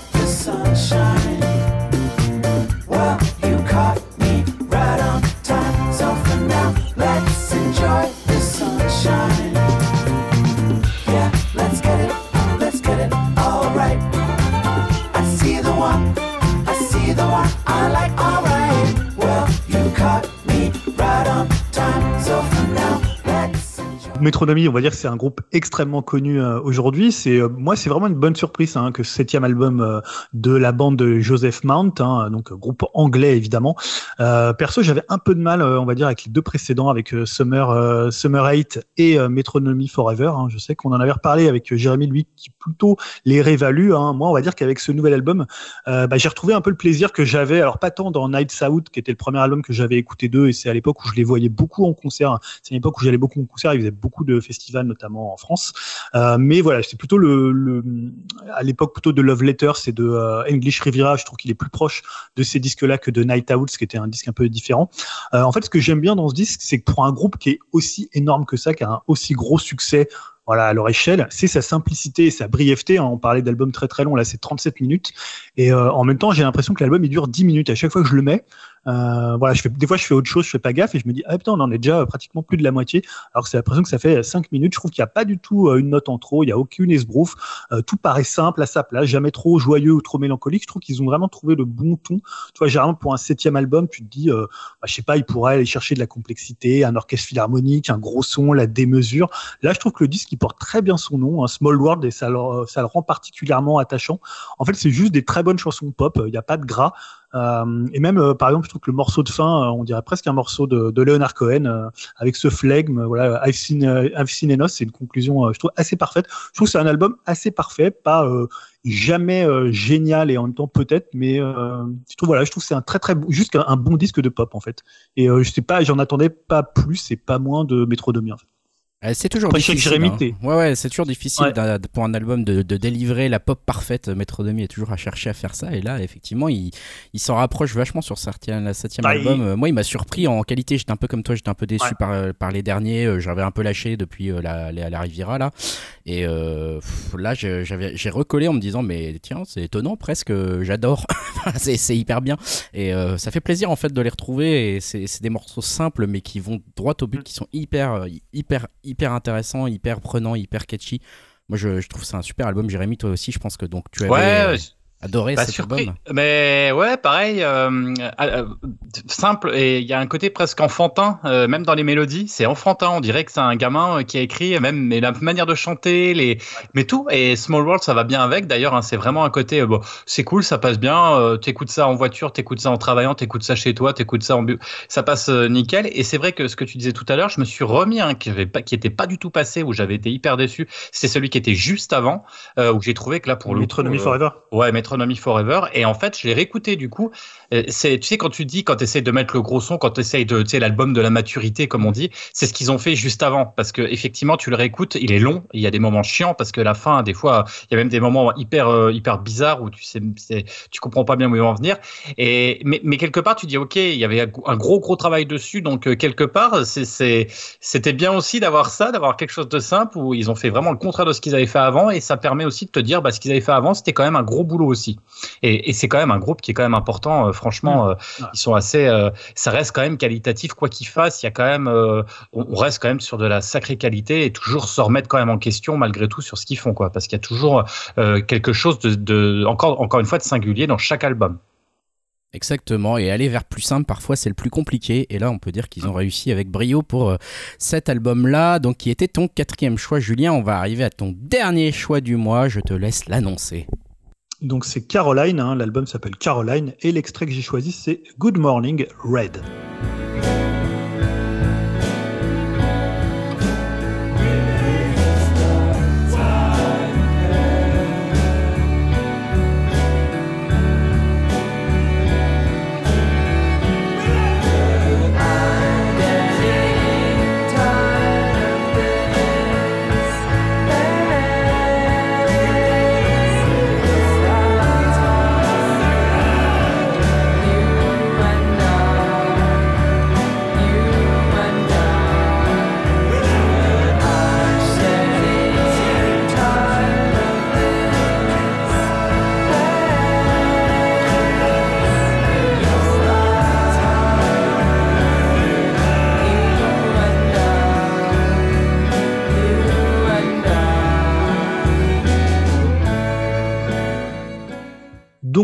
Finir avec un premier album hein, d'un groupe londonien donc qui s'appelle Caroline. Hein, je sais pas à quelle, à quelle référence, peut-être au Beach Boy ou alors euh, peut-être je sais pas à Danny Briand qui avait une chanson Caroline est en colère. Je pense plutôt pour euh, les Beach Boys pour le coup, mais on sait jamais. hein. Ou MC Solar. ou MC Solar, peut-être qu'ils ont des, ils sont très francophiles, je ne sais pas. Euh, D'ailleurs, ils sont c'est peut-être un groupe qui est plus nombreux que de gens qui les écoutent. Ça, ça peut être aussi, je pense, intéressant. Alors, je blague, hein, mais c'est une tendance pour le coup de pas mal de groupes en fait. Il y a ce côté, tu sais, collectif de 8, 10 musiciens. Euh, et en fait, eux, ils sont 8. Et c'est étonnant, en fait, quand tu écoutes le disque, parce que c'est un disque très minimal où tu as l'impression que tu as trois instruments et tu te demandes ce que les 8 musiciens ils font sur ce disque. Franchement. Regarde les autres. Tu vois, euh, indépendamment, je trouve que c'est un très très bon disque, mais des fois, je me dis, mais là, il y a les 8, ils sont en train de regarder un mec avec la casserole ou un mec faire un petit, tu vois, un petit truc de violon ou tu vois, c'est un peu bizarre, mais bon. Euh, voilà. Musicalement, c'est un premier disque que j'ai trouvé moi assez surprenant et intéressant, un très années 90 pour le coup. Donc c'est pas pour me déplaire. J'ai l'impression que là, on est vraiment sorti des années 80 et ça, c'est quand même un, un ouf de soulagement que j'ai poussé avec euh, pendant, je sais pas, peut-être 10 ans. On a, on s'est cogné des euh, des ersatz de, de groupes d'années 80. Euh, là, en fait, il mélange un folk euh, assez désabusé, assez triste, un peu comme les faisaient les, les Palace Brothers, donc le groupe de l'un des nombreux groupes de Will Oldham, avec mais avec un son, on va dire, plus post-rock, plus noisy, hein, pas très éloigné des groupes anglais actuels comme Black Country, euh, New Road d'ailleurs.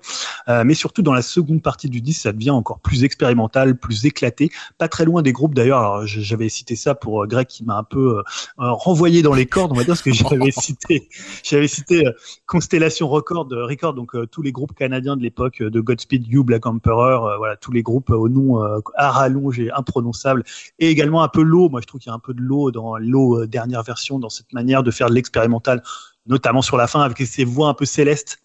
Tu vois, je pense à un morceau en particulier, j'ai plus le nom en tête, mais euh, qui rappelle un peu le dernier lot où tu avais à la fois un truc un peu euh, magma en fusion et à côté des voix presque angéliques qui surplombaient tout ça.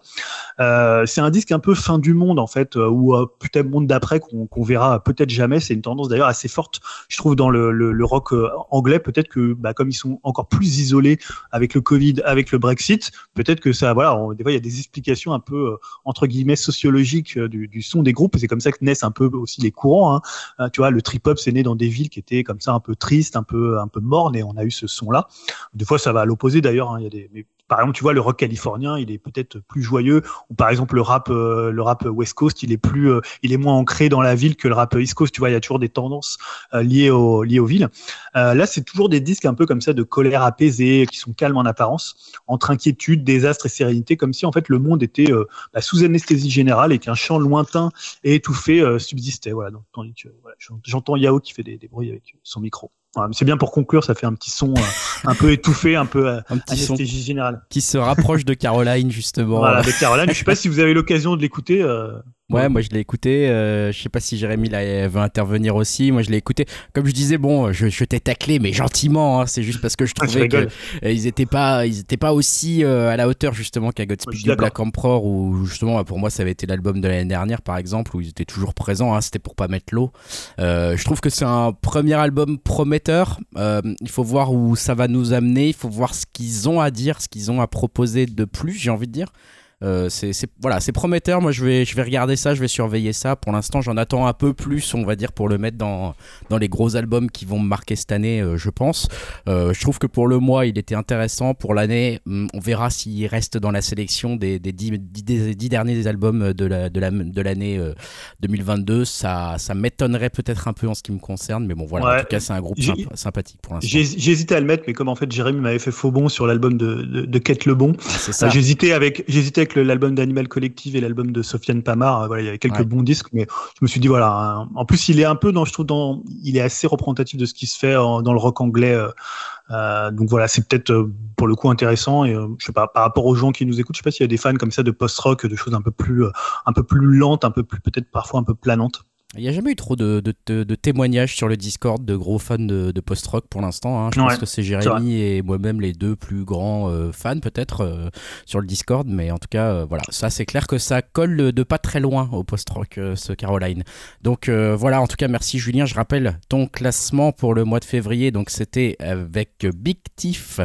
Alors Dragon, New War Mountain, I Believe in You pour le premier album. Black Country New Road, Ants from Up There pour le deuxième, Los Bichos, Let the Festivities Begin pour le troisième, Metronomy Small World pour le quatrième, et donc Caroline, Caroline pour le cinquième album du mois de février. Merci et on enchaîne.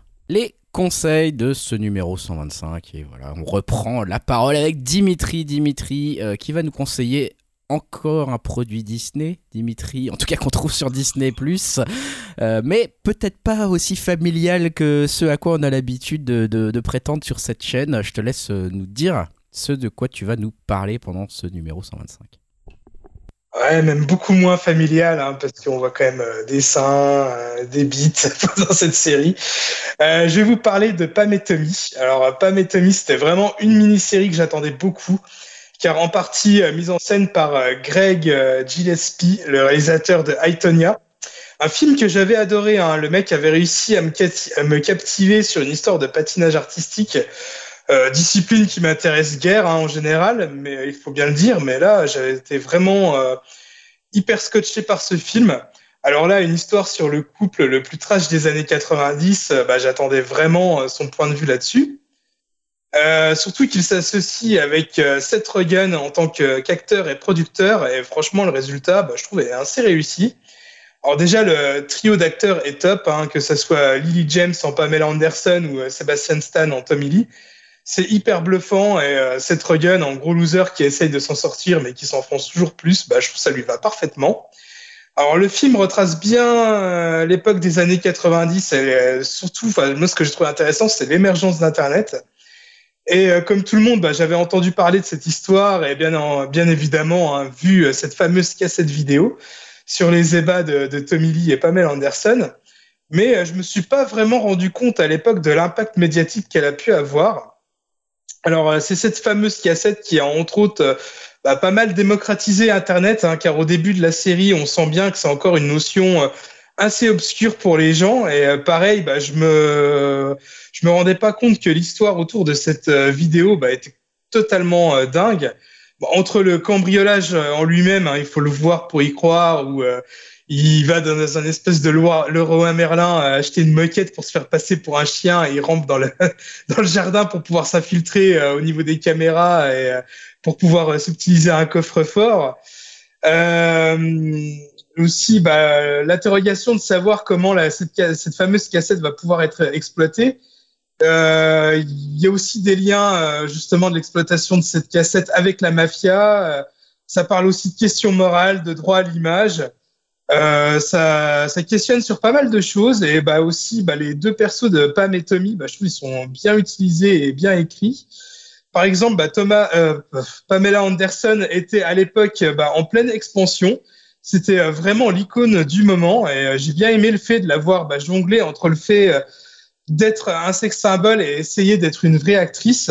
Euh, c'est sûrement bah, le personnage le plus triste de la série parce que bien, bien des fois, elle se résigne à juste être une femme objet. Elle est vraiment consciente de, de ce statut-là. Et la série insiste bien là-dessus aussi à travers bah, les yeux des hommes qui la voient uniquement comme telle. Et euh, à l'opposé bah, de l'ascension de, Pamela Anderson, on voit aussi un peu la chute progressive de Tommy Lee. C'est vraiment l'époque où le glam euh, était en train de mourir et que tout le monde se mettait au grunge. Et, euh, bah, Motley Crue a eu beau essayer de changer, ça n'intéressait vraiment plus grand monde. Et Sébastien Stan, dernièrement, bah, je trouve, il m'a vraiment épaté. Je l'aimais bien dans les Marvel parce que son perso est assez classe, mais il faut avouer que bah, c'est pas dans le rôle où il brillait le plus, hein, Sébastien Stan. Il était quand même euh, relativement euh, effacé, alors que là, avec cette série, il est totalement barré. Euh, il s'éclate à fond, euh, il s'est super investi, là, il s'est mis à jouer de la batterie euh, pour le rôle. Euh, en parlant de ça, d'ailleurs, je vous conseille également le film Fresh qui vient de sortir où il est dedans aussi et il est totalement cinglé aussi dans, dans ce film. Et bien évidemment, bah, Seth Rogen qui joue aussi le, le, le rôle du voleur de la cassette, et, c'est un peu lui le pilier de la série. Euh, c'est euh, par un peu près que lui que toute l'intrigue se passe et ça montre aussi bah, le, par rapport à tout ça bah, le changement bah, dans le monde du porno et son explosion euh, sur Internet. Bah, diffuser une vidéo volée sur le net, personne n'y croyait, et- mais ça s'est transformé en un véritable événement euh, hors de contrôle, que ça soit pour le couple Pamela et Tommy ou alors pour rendre le personnage joué par Seth Rogen. Donc euh, voilà, bah, en tout cas, euh, bah, c'est une série où je trouvais que les acteurs étaient au top et une histoire mais, totalement folle et incroyable. Et euh, je peux que vous recommander cette mini-série sur Disney+. Alors toi, je sais que Julien, tu l'avais vu aussi, je sais pas ce que t'en penses. mais- j'aime bien la série, je trouve qu'elle est assez intéressante. euh, Notamment sur, en fait, c'est une série qui est plus triste que tragique. En fait, c'est ce que moi j'en ai ressorti à la fin, c'est-à-dire que les trois lignes de vie que ça trace, celle de Tommy Lee, euh, comme tu dis, qui est vraiment où on voit que Motley Crue, c'est euh, voilà, ils sont dans le plus que le creux de la vague, ils sont complètement en train de, de descendre. Et euh, en fait, je trouve que ça arrive à tracer trois lignes de vie, notamment le personnage de Seth Rogen qui est assez intéressant. ce- C'est à la fois un pauvre type qui est, alors, je crois que le, le personnage de- dont il s'est inspiré, euh, enfin, qui est c'est adapté d'un article hein, de d'un article de d'un journaliste. Il est plus euh, il est un peu plus roc- rocambolesque que ça là. C'est un peu un loser pour le coup. Même quand il navigue un peu dans le milieu du porno on voit qu'il fait quelques scènes mais ouais, t'as un peu l'impression qu'il était juste sur le tournage et qu'ils l'ont pris pour ça. Mais c'est un personnage quand même assez euh, assez triste un peu euh, euh, tu vois un, c'est un peu un zéro quoi. Et je trouve qu'aussi le personnage de Pamela Anderson qui est finalement très triste il y a toute cette scène où elle subit ce euh, cette euh, ce, comment il y a un, enfin en fait il y a un pro, il y a pas vraiment un procès mais il y a une espèce d'échange euh, avec notamment un avocat qui lui met une pression. Et là on sent vraiment que bah ça la poursuivra toute sa vie de voilà de finalement comme elle faisait des trucs un peu elle montrait ses seins bah finalement euh, euh, faire un truc qui est lié à l'intimité parce que faut vraiment voir qu'à l'époque c'était pas du tout un truc euh, enfin de faire une vidéo une sextape c'était pas un truc calculé pour de la notoriété. Là c'était vraiment quelque chose qui a été volé. Et euh, voilà t'as envie de dire à la fin bah je sais pas quand t'as des ouvriers faut mieux les payer. Et comme ça ça serait peut-être ça serait peut-être pas arrivé. Mais euh, je trouve la série assez intéressante. Pas inoubliable mais elle se regarde vraiment vraiment bien pour le coup Voilà, en tout cas, merci Dim pour ce retour. C'est sur Disney Plus que vous pouvez retrouver cette série pour l'instant. On va enchaîner, on va enchaîner dans les conseils toujours euh, avec un conseil de Yao cette fois-ci. Et on reste sur Disney Plus finalement, n'est-ce pas Yao? Mais cette Ouais, fois-ci plutôt côté euh, famille euh, pour le coup. Ouais, je parlais de Turning Red ou euh, Alerte Rouge chez nous, qui est sorti le 11 mars, donc c'est le dernier Pixar en date, euh, réalisé par euh, Domichi qui avait fait un court métrage de euh, Maboul, c'était euh, Bao, qui était, magnifique. Donc du coup j'attendais son nom avec impatience et bah, sans surprise, hein, moi, je me suis pris une grosse grosse claque. là j'ai vu deux fois euh, en VOVF, je crois que je mets direct dans mon top 3 des Pixar. Ah non, j'adore la thématique, la technique, euh, le bon dosage entre les inspirations Jap et tradition Pixar, euh, notamment les référents à un demi, entre autres. Et puis au Sentai aussi, euh, le mix avec le boys band des années 2000 et, et ça, donc ouais, j'étais conquis d'avance. Et le thème aussi de l'adolescence euh, traité euh, au sein d'une famille, enfin, c'est tradis, euh, asiatiques, c'est, j'ai bien aimé aussi qu'on parlait je parlais de diversité aussi, là, ça fait du bien aussi de voir ça. On parlait, je parlais de physique aussi, de voir que, bah, l'héroïne principale a pas un physique euh, top canon, quoi, c'est, c'est une ado de son âge, quoi. Et euh, non, non, j'ai adoré les castings, euh, tout, les relations, les gags. je crois que c'est assez rare que dans Pixar, ils parlent de, de, de règles, on va dire tout court. Chez les petites, donc euh, non, non, moi j'ai, c'est un gros coup de cœur et moi je, je pourrais trop que vous conseiller ce, ce film. Et ils avaient déjà, j'avais, déjà vu un peu les prémices au niveau d'animation, euh, pas d'animation, le design un peu euh, sort de l'ordinaire avec Kuka leur précédent et qui m'avait un peu refroidi mais là avec Pixar là, je suis reparti et là le seul aussi qui m'avait refroidi mais là celui-là c'est je suis totalement acquis et j'ai qu'une hâte de le revoir encore ouais ouais Greg Ouais, je voulais te demander, euh, du coup, c'est. euh, Enfin, justement, ce traitement, parce que, bon, euh, tu vois, quand t'es adulte, tu vois assez vite que c'est euh, les règles, etc. Enfin, voilà, je, je pense qu'on le comprend assez vite euh, quand, on est, quand on est adulte. Mais est-ce que les gamins, est-ce que justement les petits garçons, ou. Tu vois, est-ce qu'ils comprennent de quoi ça parle? Est-ce qu'ils comprennent le- la thématique derrière? Est-ce que ça passe quand même pour eux? Enfin. Ça, moi, j'ai Bah, pas encore je- regardé, donc euh, je, Ouais. je pourrais pas trop. Ah, moi j'ai pas de fille donc j'ai que des garçons euh, je sais que le grand euh, je lui posais la question c'est bien Hein ouais comme comme un pré-ado et le petit qui, qui a pas encore 5 ans il était à fond sur sur le pont d'Arrow et donc je pourrais je saurais pas te dire mais en tout cas je sais que ça a marché sur les deux ils ont kiffé mais après pour la thématique je saurais pas dire vu que j'ai pas de fille Difficile, ouais, difficile de savoir. C'est difficile. Que- plus Julien qui pourrait se dire ça vu que sa fille elle est la cible.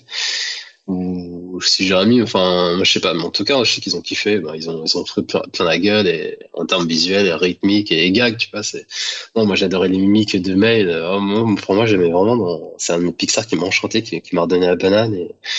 Ah non, moi j'adore ce film. Et vraiment, j'ai, hâte- j'ai hâte de voir son prochain long. Et non, non, moi, j'ai- je me suis fait vraiment une grosse baffe. Et là, j'ai dingue d'en parler, j'ai envie de la revoir. Et surtout le côté boys band, c'est, bref, c'était trop délirant. Et le fait aussi que ça se passe à Toronto, on ressent bien la topographie du Canada et ça change aussi avec les références à la ville et tout. Donc, euh, ah non, mets vraiment une grosse claque.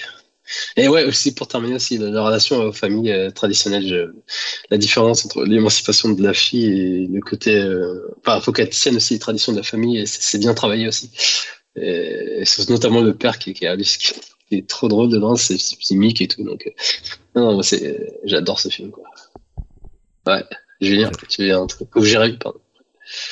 Euh, oui, non, non, enfin, juste, Greg, euh, c'est une très bonne question, en fait, que tu poses, parce que on s'est posé la question avec ma femme quand on a regardé avec les petits, quand il y a cette fameuse scène où nous, on a compris en trois secondes, euh, mais on s'est posé, on s'est dit, tiens, et on s'est regardé, on s'est dit, et puis en fait, non, ils calculent pas, les gamins, c'est tellement bien fait que, enfin, c'est, je pense qu'une jeune, ado ou pré-ado va capter, du coup, elle, voilà, c'est très, très bien, et c'est ça qui est fort, c'est que c'est très bien écrit, donc, donc forcément, ça passe. Les gamins, ils vont effectivement se focaliser sur autre chose quand ils sont plus petits, se focaliser sur la, sur sur les péripéties, etc. Mais pas sur le fond euh, qui parle. Ça traite finalement, euh, comme le disait Yao, ça traite de de de d'une d'une d'une gamine qui devient femme aussi quelque part et qui va s'émanciper de sa famille et tout. Ça, c'est l'adulte qui ressent ça. Euh, pour le coup, effectivement, les gamins, eux, ils voient plus la transformation en panda et toutes les humours et tout l'humour qui en qui en découle. Après, c'est ce que je disais. Je, moi, je l'ai trouvé bien. J'ai trouvé que c'était super comme d'habitude. Après, ça m'a moins touché. Peut-être, parce que le personnage m'évoquait moins. Enfin, je pouvais moins m'identifier au personnage. Forcément, ça reste de la qualité. Mais comme je disais, moi, quelque part là, voilà, j'ai regardé. J'aurais pu presque faire autre chose euh, et laisser mes gamins le regarder, alors qu'il y a beaucoup de films, d'autres films euh, Pixar où euh, là, j'étais vraiment à fond dedans. Là, j'ai trouvé ça sympa, excellent même, on va dire. Mais c'est peut-être un petit peu. Je commence un petit peu à peut-être à devenir un vieux con, en fait. Julien? Euh, oui, pour répondre à la question, alors moi, ma fille, elle est plus âgée, elle a 11 ans, donc évidemment, euh, dès qu'elle a vu le film, elle m'a dit Ah bah oui, c'est une métaphore des règles. Donc bon, après, elle a 11 ans, c'est- quand même pas du tout le même âge que quand on a, euh, tu vois, 8 ou 9. Euh, ou quand, bah, voilà, évidemment, mon fils, lui, il a, évidemment, il a vu un panda roux, pour le coup, c'est- c'était intéressant. ça marche aussi. Euh, mais moi, je trouve qu'il y a- une première heure qui est assez formidable euh, en termes de rythme, en termes d'inventivité, en termes voilà de, de construction. Et après, je trouve que la dernière demi-heure, elle est un petit peu plus, euh, un petit peu plus poussée. Moi, je trouve que c'est un bon Pixar, mais ça reste quand même, je trouve, un Pixar mineur par rapport à, à ce qu'ils ont pu faire par le passé. Mais euh, voilà, je trouve que c'est plutôt une, pas forcément une bonne surprise, mais c'est plutôt un bon film pour le coup. Super. Bon, bah écoutez, merci. De toute façon, faites-vous votre avis. Si vous avez Disney, si vous avez les codes d'un ami, comme certains ici, vous pouvez peut-être aller voir ce potentiel chef-d'œuvre avec euh, sur euh, sur Disney euh, voilà donc ça s'appelle euh, comment ça s'appelle déjà du coup en français en Alerte anglais? Rouge. alerte rouge voilà c'est ça. Turning Red ou alerte rouge vous retrouverez ça sur Disney Jérémy va nous faire un conseil un peu spécial parce que c'est un plus un retour euh, d'expérience. Je sais pas comment appeler ça un retour d'un live que tu as été voir Jérémy. Euh, bah je te laisse la parole. Cher journal, aujourd'hui, c'est le concert d'Altingun, un groupe néerlando-turc euh, au Trianon. Au passage, je remercie ma femme pour cette super idée de cadeau de Saint-Valentin, quand même, hein, parce que c'était quand même excellent et une très bonne idée. Il est 18h, tu sors du boulot et tu t'es promis toute la journée de partir de chez toi à 18h30 pile, je dis bien 18h30 pile, pour ne pas rater le début du concert au Trianon. Tu fonces chercher les gamins à l'école, tu fais la morale aux gamins, tu accueilles la nounou, tu ramasses la merde étalée dans tout le salon sur le tapis aussi car le chien était malade, tu aères car tu as un peu honte quand même et en même temps tu expliques le repas du soir pour les enfants à la nounou, comment le, fa- comment le four marche, tout ça, ta femme est prête. Il est 19h, tu décolles direction Paris, 30 km de route, 25 minutes en distance provinciale, 1h30 en distance parisienne, bouchon, voie de bus, voie de taxi, voie de roue, mais où est la voie des voitures? Tu comprends que tu n'es pas le bienvenu, toi automobiliste banlieusard. Arrivé à Pigalle, parking trop étroit, trop cher, mais t'as pas choix. Il est 20h25, tu es entré dans le Trianon. Et là, tout se ralentit. Première partie terminée, mais ton groupe n'a pas encore commencé. Première bonne nouvelle, hein. Pas de masque, de vrais gens plein de bouches qui sourient, qui discutent, qui boivent de la bière. 20h45, tu es posé au deuxième balcon. Il y a un peu de monde, mais des gens cool. Tu as ta bière et de nouveaux, de nouveaux vinyles en main. Tu discutes avec la fille de devant et son copain. Elle est germano-turque. Elle te dit que ça va être cool, qu'elle est fan et qu'elle les a vus à Berlin. Tu n'en doutes pas une seconde. Et la lumière s'éteint. Tout le monde se met debout. La section rythmique démarre. Percussions, batterie et une basse bondissante te font chalouper de l'arrière-train, suivi du zaz et de la guitare qui n'est pas en reste. La lumière t'éblouit. Les claviers, t'invitent à la danse. Des volutes de, fu- de fumée prohibées te remémorent des souvenirs nostalgiques de ta jeunesse passée. C'est pas désagréable. Des jeunes hipsters à barbe, des darons turcs à moustache, des clampins comme moi qui sortent du boulot, des bobos parisiennes quinca, tous debout à la même cadence. En chemise, en robe, de soirée, en t-shirt, on s'en fout, c'est ça le melting pot. Les chants de Hertzins et Merve s'entremêlent, tout comme les accords de ce rock anatolien, dansant, envoûtant, hypnotisant. Chaque morceau est une ode à la liberté, à cette envie pressante de bouger, de sourire. Les larmes te montent, mais pourquoi? Dieu que ça fait du bien d'entrer en communion avec tes semblables, juste pour le plaisir non coupable de profiter de la vie avec ce langage universel, la musique. Plus de guerre, plus de Covid, plus de soucis. C'était ça le concert d'Altingun, une parenthèse enchantée, euphorisante, troublante, conciliante. 22h15, la musique s'arrête, mais pas les pas lourds et rythmés des spectateurs qui en veulent encore, et toujours. Mais on sait déjà que c'est terminé, alors je ne peux que vous inviter à y retourner, à Paris, en province ou ailleurs, pour profiter de ces instants lumineux, trop rares, mais tellement importants dans cette période sombre où l'expression « la musique adoucit les mœurs » n'a jamais été aussi évocatrice. Alors si vous pouvez, hein, et si on pouvait en envoyer un tout petit peu vers l'Est, ça serait aussi pas trop mal. On va finir euh, sur un autre, un autre conseil, un autre conseil euh, court, euh, bref, de, de- de Julien. Je lui mets un peu la pression hein, pour qu'il respecte, mais on sait Ah, j'ai déjà que ça va être compliqué euh, parce qu'il va nous parler d'un monument. hein, J'ai l'impression, on entend parler beaucoup de ça sur, sur Twitter au point qu'on a envie de quitter Twitter. Donc euh, une Oui, fois de plus. Alors oui, j'ai vu vos réactions, notamment celle de, de Dim et Jérémy, qui en avaient marre d'entendre parler donc de Elden Ring, hein, Voilà. c'est le jeu qui m'a occupé pendant depuis qu'il est sorti depuis un mois, hein, puisque j'en suis à 71 heures, voilà. Donc c'est beaucoup pour moi, ça fait 2-3 heures par euh, de, de jeu par jour, hein, donc je suis très fatigué. C'est pour ça. Euh, donc voilà, bon, juste là pour dire qu'il s'est vendu à 12 millions, donc il y a énormément de, clampins pour reprendre l'expression de, de Jérémy qui joue. Euh, on est beaucoup. Je voulais juste soulever trois points puisque c'est un peu le concept que que, Greg a imposé pour que ça aille vite.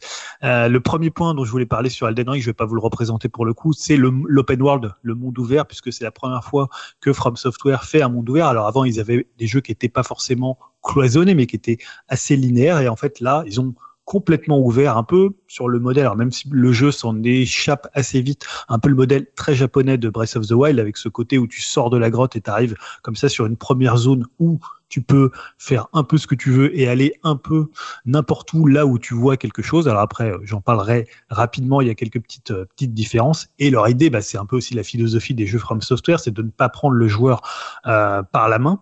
C'est euh, voilà de pas faire un monde balisé comme on voit beaucoup en Occident avec comme ça des une vitrine un peu des, des points qui clignotent de partout où tu as l'impression que c'est un peu un arbre de Noël avec euh, je sais pas peut-être 300 points sur la map. On voit ça souvent même dans des très bons open world comme euh, Witcher, même dernièrement, moi je faisais Forza Horizon et tu avais 250 points qui, qui étaient sur la map, c'était presque insupportable. Euh, là, même si tu as un, un comme ça un fil un peu plus ou moins visible qui va guider le joueur, hein, mais on peut vraiment se balader librement et c'est un monde ouvert qui est, tellement gigantesque et c'est ça où je, parlerai juste après de ce côté très dense du monde ouvert mais il y a quand même un petit fil comme ça qui vous euh, guide grâce au, au, aux sites de grâce qui sont l'équivalent des feux de camp qu'on avait dans les jeux From Software. Et ces sites de grâce que vous allez découvrir il y en a énormément dans le jeu.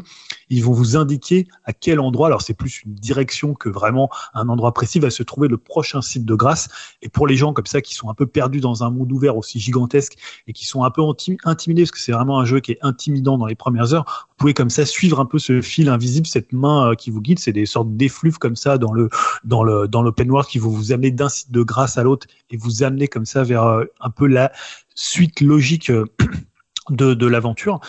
Mais pour le coup, par rapport aux open world dont je parlais avant, comme Breath of the Wild, qui est un open world très physique, très physiqué, hein, je sais pas si l'expression existe, mais on l'emploie souvent dans le jeu vidéo, et un open world par exemple comme Death Stranding, qui était plus topographique. Là, c'est vraiment un open world assez décor, assez inerte. Hein. C'est-à-dire vous avez très très peu de d'interaction avec l'environnement. C'est pas du tout comme Breath of the Wild où vous êtes là, vous pouvez couper des arbres, en faire des, des gourdins, utiliser le feu qui se propage, utiliser toutes les réactions physiques. Hein. Euh, voilà, là c'est plutôt un monde ouvert, euh, moi que j'appellerais décor, qui rappelle un peu parfois ce qu'avait fait euh, CD Projekt avec avec Witcher 3. on est plus dans du leveling, dans une façon un peu très RPG là où Zelda était beaucoup plus sur le, les, les, éléments et pas du tout sur les, les caractéristiques du, du personnage c'est un petit peu différent.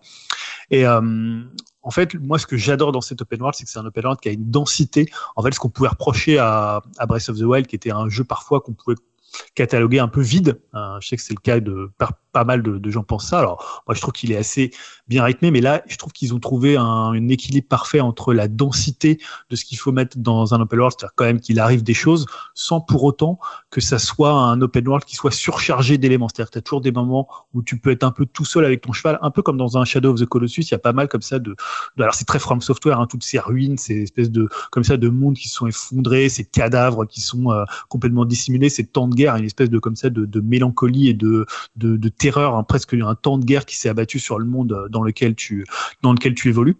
Euh, et je trouve qu'ils arrivent toujours à garder une sorte de mystère, de découverte. Alors ça tient à la façon dont ils dévoilent la carte, c'est-à-dire que la carte elle se dévoile avec des stèles que vous allez trouver qui vont euh, dévoiler le un bout de la carte, mais cette carte elle est très euh, presque figurative en fait, c'est-à-dire que vous n'allez pas avoir les éléments qui sont indiqués. On vous dit pas tiens là il y a un château, ça va être juste dessiné un peu grossièrement et vous allez vous dire tiens peut-être que je vais aller là où vous allez le voir au loin et c'est là où vous allez faire des découvertes. Et honnêtement, j'en suis à 70 heures et il y a encore des choses. À chaque fois, je fais, mais waouh quoi. C'est-à-dire, tu trouves un endroit euh, en souterrain, tu te dis, mais comment je pouvais imaginer qu'il y avait presque toute une map qui était construite là-dessous, ce château qui avait l'air, tu vois, et que tu pourrais complètement zapper. C'est-à-dire, c'est pas du tout un studio qui va te dire, attendez les mecs, on s'est fait chier à développer six mois château, faut que vous y alliez, donc on va vous dire un PNJ qui va vous dire, euh, bah il faudrait que tu ailles voir ce château qui se trouve à l'est de la carte, je te mets un petit point sur ta carte. Ça peut arriver, tu vas avoir des, quêtes comme ça où un PNJ va te dire, oui, euh, mon père se trouve dans le château, allez lui apporter une lettre, mais si tu le fais pas, personne va te dire deux heures après, euh, hey, attends, tu sais que tu peux aller voir ce PNJ. Et même des fois, il y a des franchement, on te dit un truc, et si t'as pas écouté, c'est mort. Si tu l'as pas noté, si t'as pas écouté, personne te le redira. Donc si tu sais pas qu'il faut aller voir tel personnage dans tel château, tu peux complètement passer à côté de, de morceaux de jeu. Mais quand je dis de morceaux, c'est vraiment un truc, euh, pour le coup, complètement dingue. Et c'est ça que j'aime, c'est-à-dire ce côté, bah, ok, on a développé ce château peut-être pendant six mois, mais peut-être que toi, tu vas pas le voir, tu vas aller ailleurs, et peut-être que tu le verras, et donc tu as vraiment ce plaisir de la découverte, hein, que tu avais évidemment dans Zelda, et que tu as encore là. Euh, et pour le coup, même la narration, elle est construite un peu comme ça. Tu peux passer à côté plein de choses. Euh, Il y a une narration. hein, c'est contrairement à ce qu'on dit dans les From Software, il y a beaucoup de narration. Il y a un lore qui est très très développé. Ah, évidemment, c'est euh, J.R. Martin, donc c'est pas trop ce qu'il a fait dans dans le dans le monde, mais il y a quand même un lore qui est développé comme dans tous les From Software. Et pour le coup, il y a même des quêtes qui presque rappellent ce qu'avait fait Witcher 3. Il y a notamment la, la quête du je crois que c'est le, pour le coup, c'est peut-être le Lion Rouge, qui est une des, euh, pour le coup, une des meilleures quêtes du jeu. Euh, donc voilà, il y a quand même de la narration et ils arrivent à la mettre dans un open world, même si évidemment ça reste plutôt un peu en, second plan. Et ils ont toujours évidemment cette science du level design des donjons euh, qui sont hallucinants. Enfin, vous allez avoir des châteaux. euh, alors c'est vraiment de l'inspiration médiévale. Il y a à la fois un peu tous les niveaux. Il y a des grottes, euh, des châteaux et des ce qu'ils appellent les dungeon legacy, qui sont les plus grands châteaux. Et là, ils sont, pour le coup, c'est c'est assez exceptionnel ce qu'ils arrivent à faire. Euh, après, le deuxième point dont je voulais aborder par rapport au mode ouvert, pour moi, qui est vraiment pour le coup très réussi, même si ça posera peut-être des euh, problèmes d'équilibrage, c'est euh, la, la difficulté. Alors c'est évidemment un truc dont on parle beaucoup quand on parle des jeux From Software. Alors est-ce que c'est un jeu plus facile, moins facile? Euh, Moi j'ai toujours surtout envie de dire que c'est pas du tout construit pareil. Euh, en fait, bah, évidemment comme tu es en monde ouvert, le game design a totalement évolué et en fait les barrières qu'ils mettaient euh, dans leur jeu plus linéaire, ils peuvent pas les mettre là. Donc c'est un jeu qui est beaucoup plus accessible pour le nouveau venu. Alors ça veut pas dire que c'est facile, mais en fait c'est faut imaginer comme si avant tu avais une sorte de piste noire de ski gigantesque et bah évidemment si tu nul en ski, tu te prenais des, un mur de difficulté immédiat. Là c'est plein de petites pistes de ski, donc tu peux aller faire une petite piste verte dans une grotte où tu vas faire un peu de tu vas gagner quelques runes comme ça, tu vas augmenter ton personnage avec un mi-boss. Tu vas pouvoir aller faire une piste un peu plus importante si tu vas jusqu'au boss. Et tu as plein de pistes un peu comme ça que tu peux choisir toi-même. Donc c'est beaucoup plus un jeu à la carte. Même moi, honnêtement, alors il y avait une zone que j'avais un peu zappé du jeu, qui est la zone de Kaelid, et je l'ai refait quand j'étais niveau 100. Et en fait, j'ai roulé dessus, mais vraiment roulé dessus littéralement. Pourtant, c'est une zone qui me, je me disais, mais ça va être horrible. Je voyais des dragons au loin, je voyais des oiseaux gigantesques sur des branches. Je me disais, mais attends, je vais me faire défoncer. Et surtout que le jeu joue un peu avec ça, c'est-à-dire sans trop spoiler, tu as des coffres en fait téléporteurs. Tu crois que ça va être un objet, en fait ça téléporte dans une zone où les, ennemis sont hyper balèzes. Donc je suis arrivé dans cette zone, je me suis fait défoncer en deux coups, j'ai même pas à taper les ennemis. Donc je me suis dit ça doit être une zone de fin de jeu. Or quand je suis arrivé niveau 100, j'ai roulé complètement sur euh, cette zone-là. Ce qui montre aussi que la difficulté dans les jeux From Software, elle est assez importante pour le jeu parce que quand tu roules sur la zone, tu as beaucoup moins de, de pression. hein. C'est un jeu qui te met une qui te met en soumission par rapport à lui-même, c'est hyper important dans les From Software. Si tu vas vraiment la fleur au fusil en sifflotant et en, en un jeu facile, ça fonctionne beaucoup moins. Euh, et voilà, après, évidemment, c'est toujours aussi cryptique, c'est-à-dire que deux semaines après, tu as un mec qui a, qui a découvert qu'on pouvait mettre le jeu en pause. Euh, Pour le coup, personne ne l'avait l'avait découvert. C'est pour montrer un peu la manière dont ils construisent leur jeu, c'est-à-dire qu'à un moment, euh, équiper euh, des fois, euh, même pas équiper une arme, mais équiper un objet, c'est hyper compliqué. Par exemple, les trucs mettre à deux mains, une arme à deux mains, euh, moi j'ai mis pratiquement, euh, je sais pas, euh, trois quatre jours pour comprendre comment on faisait. Il y a des trucs que j'ai découvert. Par exemple, j'ai découvert qu'on pouvait augmenter ces, euh, ces espèces de cendres, euh, ces incantations qui vont grandement vous aider parce que j'avais pas développé une caisse. Quête. Il y a plein de choses comme ça qui sont très cryptiques dans le lore et dans les mécaniques et qui sont expliquées au fur et à mesure, qui rejoignent cette idée de faire un jeu à la fois communautaire où tout le monde va s'aider pour dire tiens moi j'ai trouvé ça, tu devrais faire comme ça. Tiens si tu prends cette arme, voilà il y a plein de mécaniques de jeu qu'ils ont rajouté. Je vais pas rentrer dans les détails, mais il y a une sorte de, de scaling des armes qui est assez complexe et qui est pas du tout expliqué. Il y a très très peu de, tutos sur ça.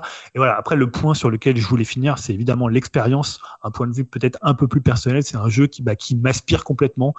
Euh, voilà, c'est un jeu que- auquel je trouve des défauts. Moi, j'ai jamais été très fan du système de combat euh, des Souls.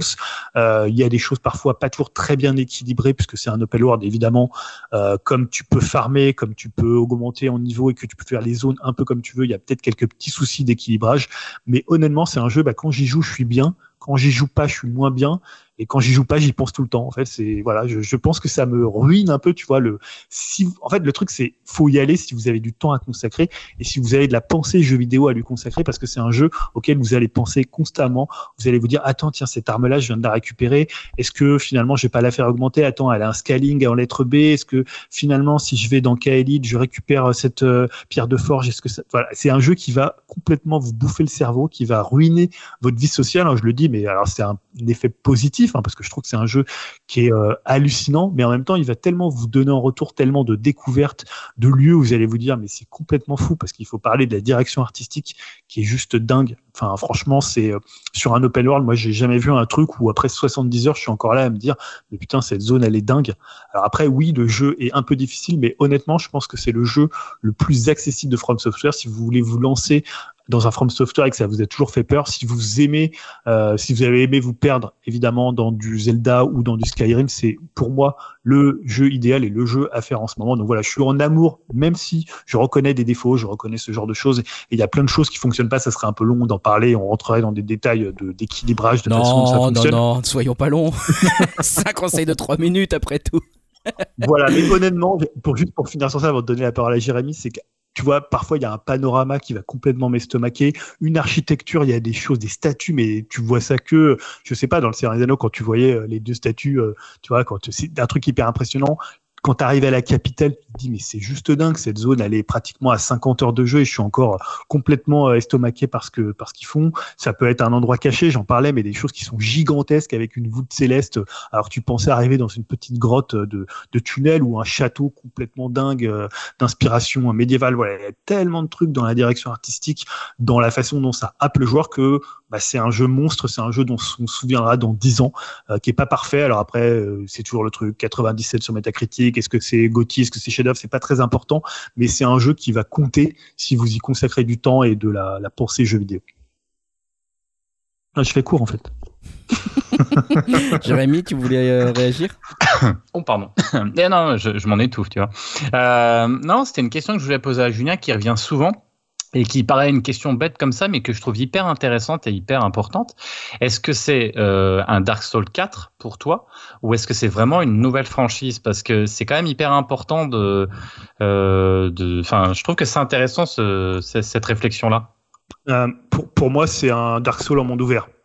Euh, C'est-à-dire qu'en fait, tu vas retrouver euh, bah, la façon dont ils construisent leur jeu, la, le- les mécaniques de gameplay, le lore un peu imbriqué. Je ne saurais pas dire si c'est un Dark Souls 4. Alors déjà, c'est pas du tout un Sekiro. Hein. Si vous recherchez, si vous attendez un Sekiro, un truc avec un système de combat euh, aux petits oignons d'une précision euh, diabolique, c'est pas là qu'il faut aller.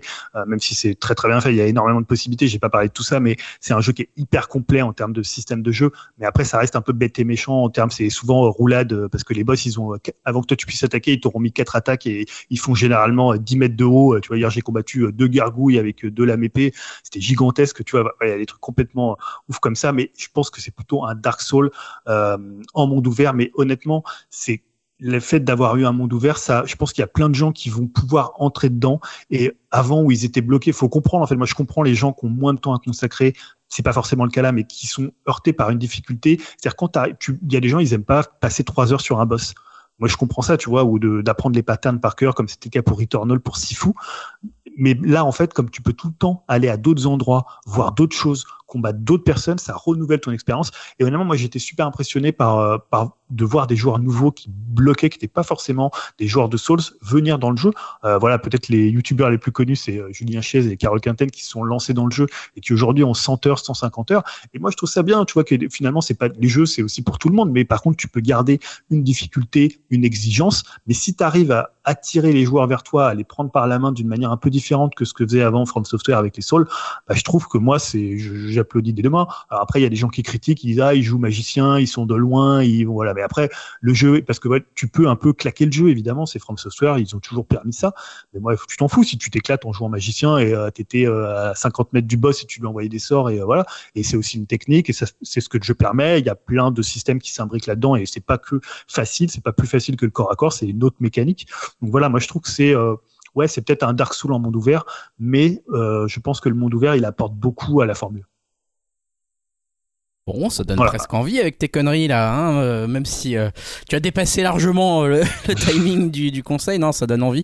Ça donne envie, hein, peut-être, peut-être qu'un jour, si nous avons une bonne console et que nous y trouvons le courage et les 200 heures qu'il faut du Moi coup je te le pour, conseillerais. Moi je te le con- Bah ouais, Toi, ouais, tu peux sombrer dedans. Ça peut donner Comme envie. sombré dans Breath of the Wild. Ouais, ouais, j'aime bien sombrer dans les jeux en fait. Une fois que t'as- tu fais l'investissement nécessaire et même s'il faut farmer dans un petit endroit pour pouvoir devenir un peu plus fort et ensuite y aller, ça peut, ça peut me séduire ce genre de truc. et en donc plus, pourquoi pour les gens qui débutent, je conseille vraiment d'aller voir des guides. Tu as Exerve qui fait par exemple des très bons guides, euh, Critics aussi qui en fait des très bons, ou tu peux farmer par exemple euh, 80 000 runes en 20 minutes. Et écoute, c'est pas grave, tu prends tes 80 000 runes, tu vas augmenter de 10 niveaux, ça paraît très très peu quand tu es haut niveau, mais quand tu es bas niveau, bah 10 niveaux c'est énorme. Et bah voilà, c'est pas très grave, il y a des zones qui sont prévues pour, qui ont jamais été patchées. Euh, tu as des moyens en fait de faciliter un peu le jeu, de pas forcément de tuer le jeu, mais de le faciliter voilà, si tu sens que tu bloques. Et je vois que là, il y a euh, Pikachu qui, est- qui nous écoute souvent, euh, qui s'est lancé dans le jeu. Là, il a tombé le premier boss, donc voilà, faut- on va lui en, lui en parler, de voir ce qu'il en a pensé, parce que c'est pas du tout un adepte des jeux difficiles ou des jeux à la Souls, mais voilà, il en entend. On en parle tellement que c'est difficile de pas vouloir euh, avoir son avis dessus. C'est ça aussi, hein, quand un jeu qui, qui phagocyte autant la- l'attention C'est ça, c'est presque, médiatique. presque un peu le défaut du jeu. C'est pas le jeu, Ouais, c'est là, c'est incroyable. Je crois que je vais rarement. Je sais même pas si pour Zelda Breath of the Wild c'était le cas à ce point-là. Je crois que Ouais, j'ai jamais vu autant de gens parler du même jeu tout le temps, tout le saoule. temps, tout le temps, tout le temps, tout le temps. Ouais, ça saoule. Ça saoule, c'est vraiment euh, sur Reddit, sur Twitter, partout, tous- tous les réseaux sociaux, il n'y a plus que ça, c'est vraiment, vraiment chiant. Même les news, hein, vous avez dû voir quand on a préparé nos news pour euh, le podcast, euh, on regarde des sites d'actu, on regarde des sites qui parlent de jeux vidéo, de culture geek, etc. Ils parlent tous d'Elden Ring tout le temps, tout le temps, tout le temps. On en a rien à foutre. Quand tu joues pas, t'es là, genre, mais j'en ai rien à foutre de battre tel machin, aller chez moi, la grappe avec ce truc. Enfin bref, mais en tout cas, n'empêche que la passion, euh, tu l'as bien communiqué, euh, Julien, donc euh, ça donne envie, ça donne envie. Venez nous faire un petit retour d'expérience sur le Discord si vous vous y êtes frotté ou si vous y hésitez. Voilà, on va, on va conclure ce podcast là-dessus, hein, sur ce conseil. Je crois qu'on a fait le tour, oui, c'est ça. Et on n'a pas de morceau de fin, je crois. Laissez-moi vérifier Oh, ce bah. petit conducteur. Oui, il n'en a pas. J'en ai, je peux en trouver un. Ah bah voilà, comme et- ça, à haute débeauté. au Vu que débeauté. t'es dans la continuité, pourquoi tu ne mets pas un morceau de Elden Ring hein, C'est ça, la BO d'Elden Ring. Non, Ah, pitié. mais C'est vrai Alors j'avais fait un autre choix. J'avais fait un autre choix. C'est Quête le bon. Euh, non, c'est c'est pas Quête le bon. Euh, non, je, je suis très content parce qu'il y a un album qui me plaît beaucoup en ce début d'année, c'est le retour de Pete Doherty, donc Pierre- Pete Doherty des Libertines et Gros. euh, Shamble, euh, qui est gros, Gros. effectivement, puisqu'il a arrêté les, les drogues. C'est très bien pour lui, pour le coup. Et il s'est associé avec Frédéric Lowe. Alors Frédéric Lowe, pour c'est un Français, pour ceux qui ne connaîtraient pas, parce que Doherty vit en France, hein, il y a côté Normandie, côté du Havre, tout ça. Euh, et pour le coup, Frédéric Lowe, c'est quelqu'un qui avait travaillé avec euh, Daniel Dark sur euh, l'album Crève-Cœur, donc euh, qui est un excellent mélodiste. Et là, donc c'est un album euh, pas tellement rock dans le son, peut-être rock un peu dans dans, dans l'esprit. Euh, oui, Jérémy, tu veux un non? Allez, il me met des petits pouces comme quoi, euh, voilà, sur euh, Crève-Cœur de Daniel Dark. Et pour le coup, c'est un album qui rappelle un peu ce que Doherty avait fait avec euh, Wolfman à l'époque où, pour le coup, il prenait beaucoup de drogue et Wolfman était son dealer, mais Wolfman était aussi un musicien qui avait fait un super morceau qui s'appelle For Lovers. Et là, c'est un morceau tout en cordes. Il y a notamment un concert sur Arte que je vous conseille de regarder euh, avec une section, euh, une section corde, un piano. C'est vraiment très très beau. Le morceau que j'ai choisi, c'est Invictus. Je sais pas s'il est dispo sur YouTube. Sinon, ça sera un autre morceau de l'album. Mais tout l'album, pour le coup, est excellent. Mais j'ai choisi ce morceau-là aussi qui a une section de cordes assez dingue. C'est un super disque. Moi, je suis super content parce que pour beaucoup, Pete Doherty, c'est juste un espèce de vieux junkie. Euh, Moi, je trouve que c'est un mec hyper important euh, dans la musique anglaise, dans tout ce qu'il a fait avec les Libertines. Évidemment, il y a ces derniers albums, ils étaient pas terribles. On va pas se mentir. Ce qu'il a fait avec les Puta Madre, c'était pas génial. Son deuxième album solo était vraiment pas super. Le troisième Libertines était un peu nul. Mais là, je trouve que c'est un peu son retour en grâce. Ok, il a l'air d'avoir 58 ans, il fait 110 kilos, mais je trouve qu'il a toujours cette voix comme ça, assez écorchée, toujours presque de, de crooner. Et euh, je trouve que c'est un super disque. C'est, il est, c'est un super parolier. Il écrit hyper bien. Et euh, voilà, moi, je suis très content de cet album. Donc, euh, bah, je vous conseille vraiment de l'écouter. Bah voilà, on va, quitter, on va se quitter là-dessus. On se donne rendez-vous dans 2-3 semaines pour le podcast 126. Et bah en attendant, on vous dit euh, amusez-vous bien et salut à tous. Salut Salut Salut. Salut.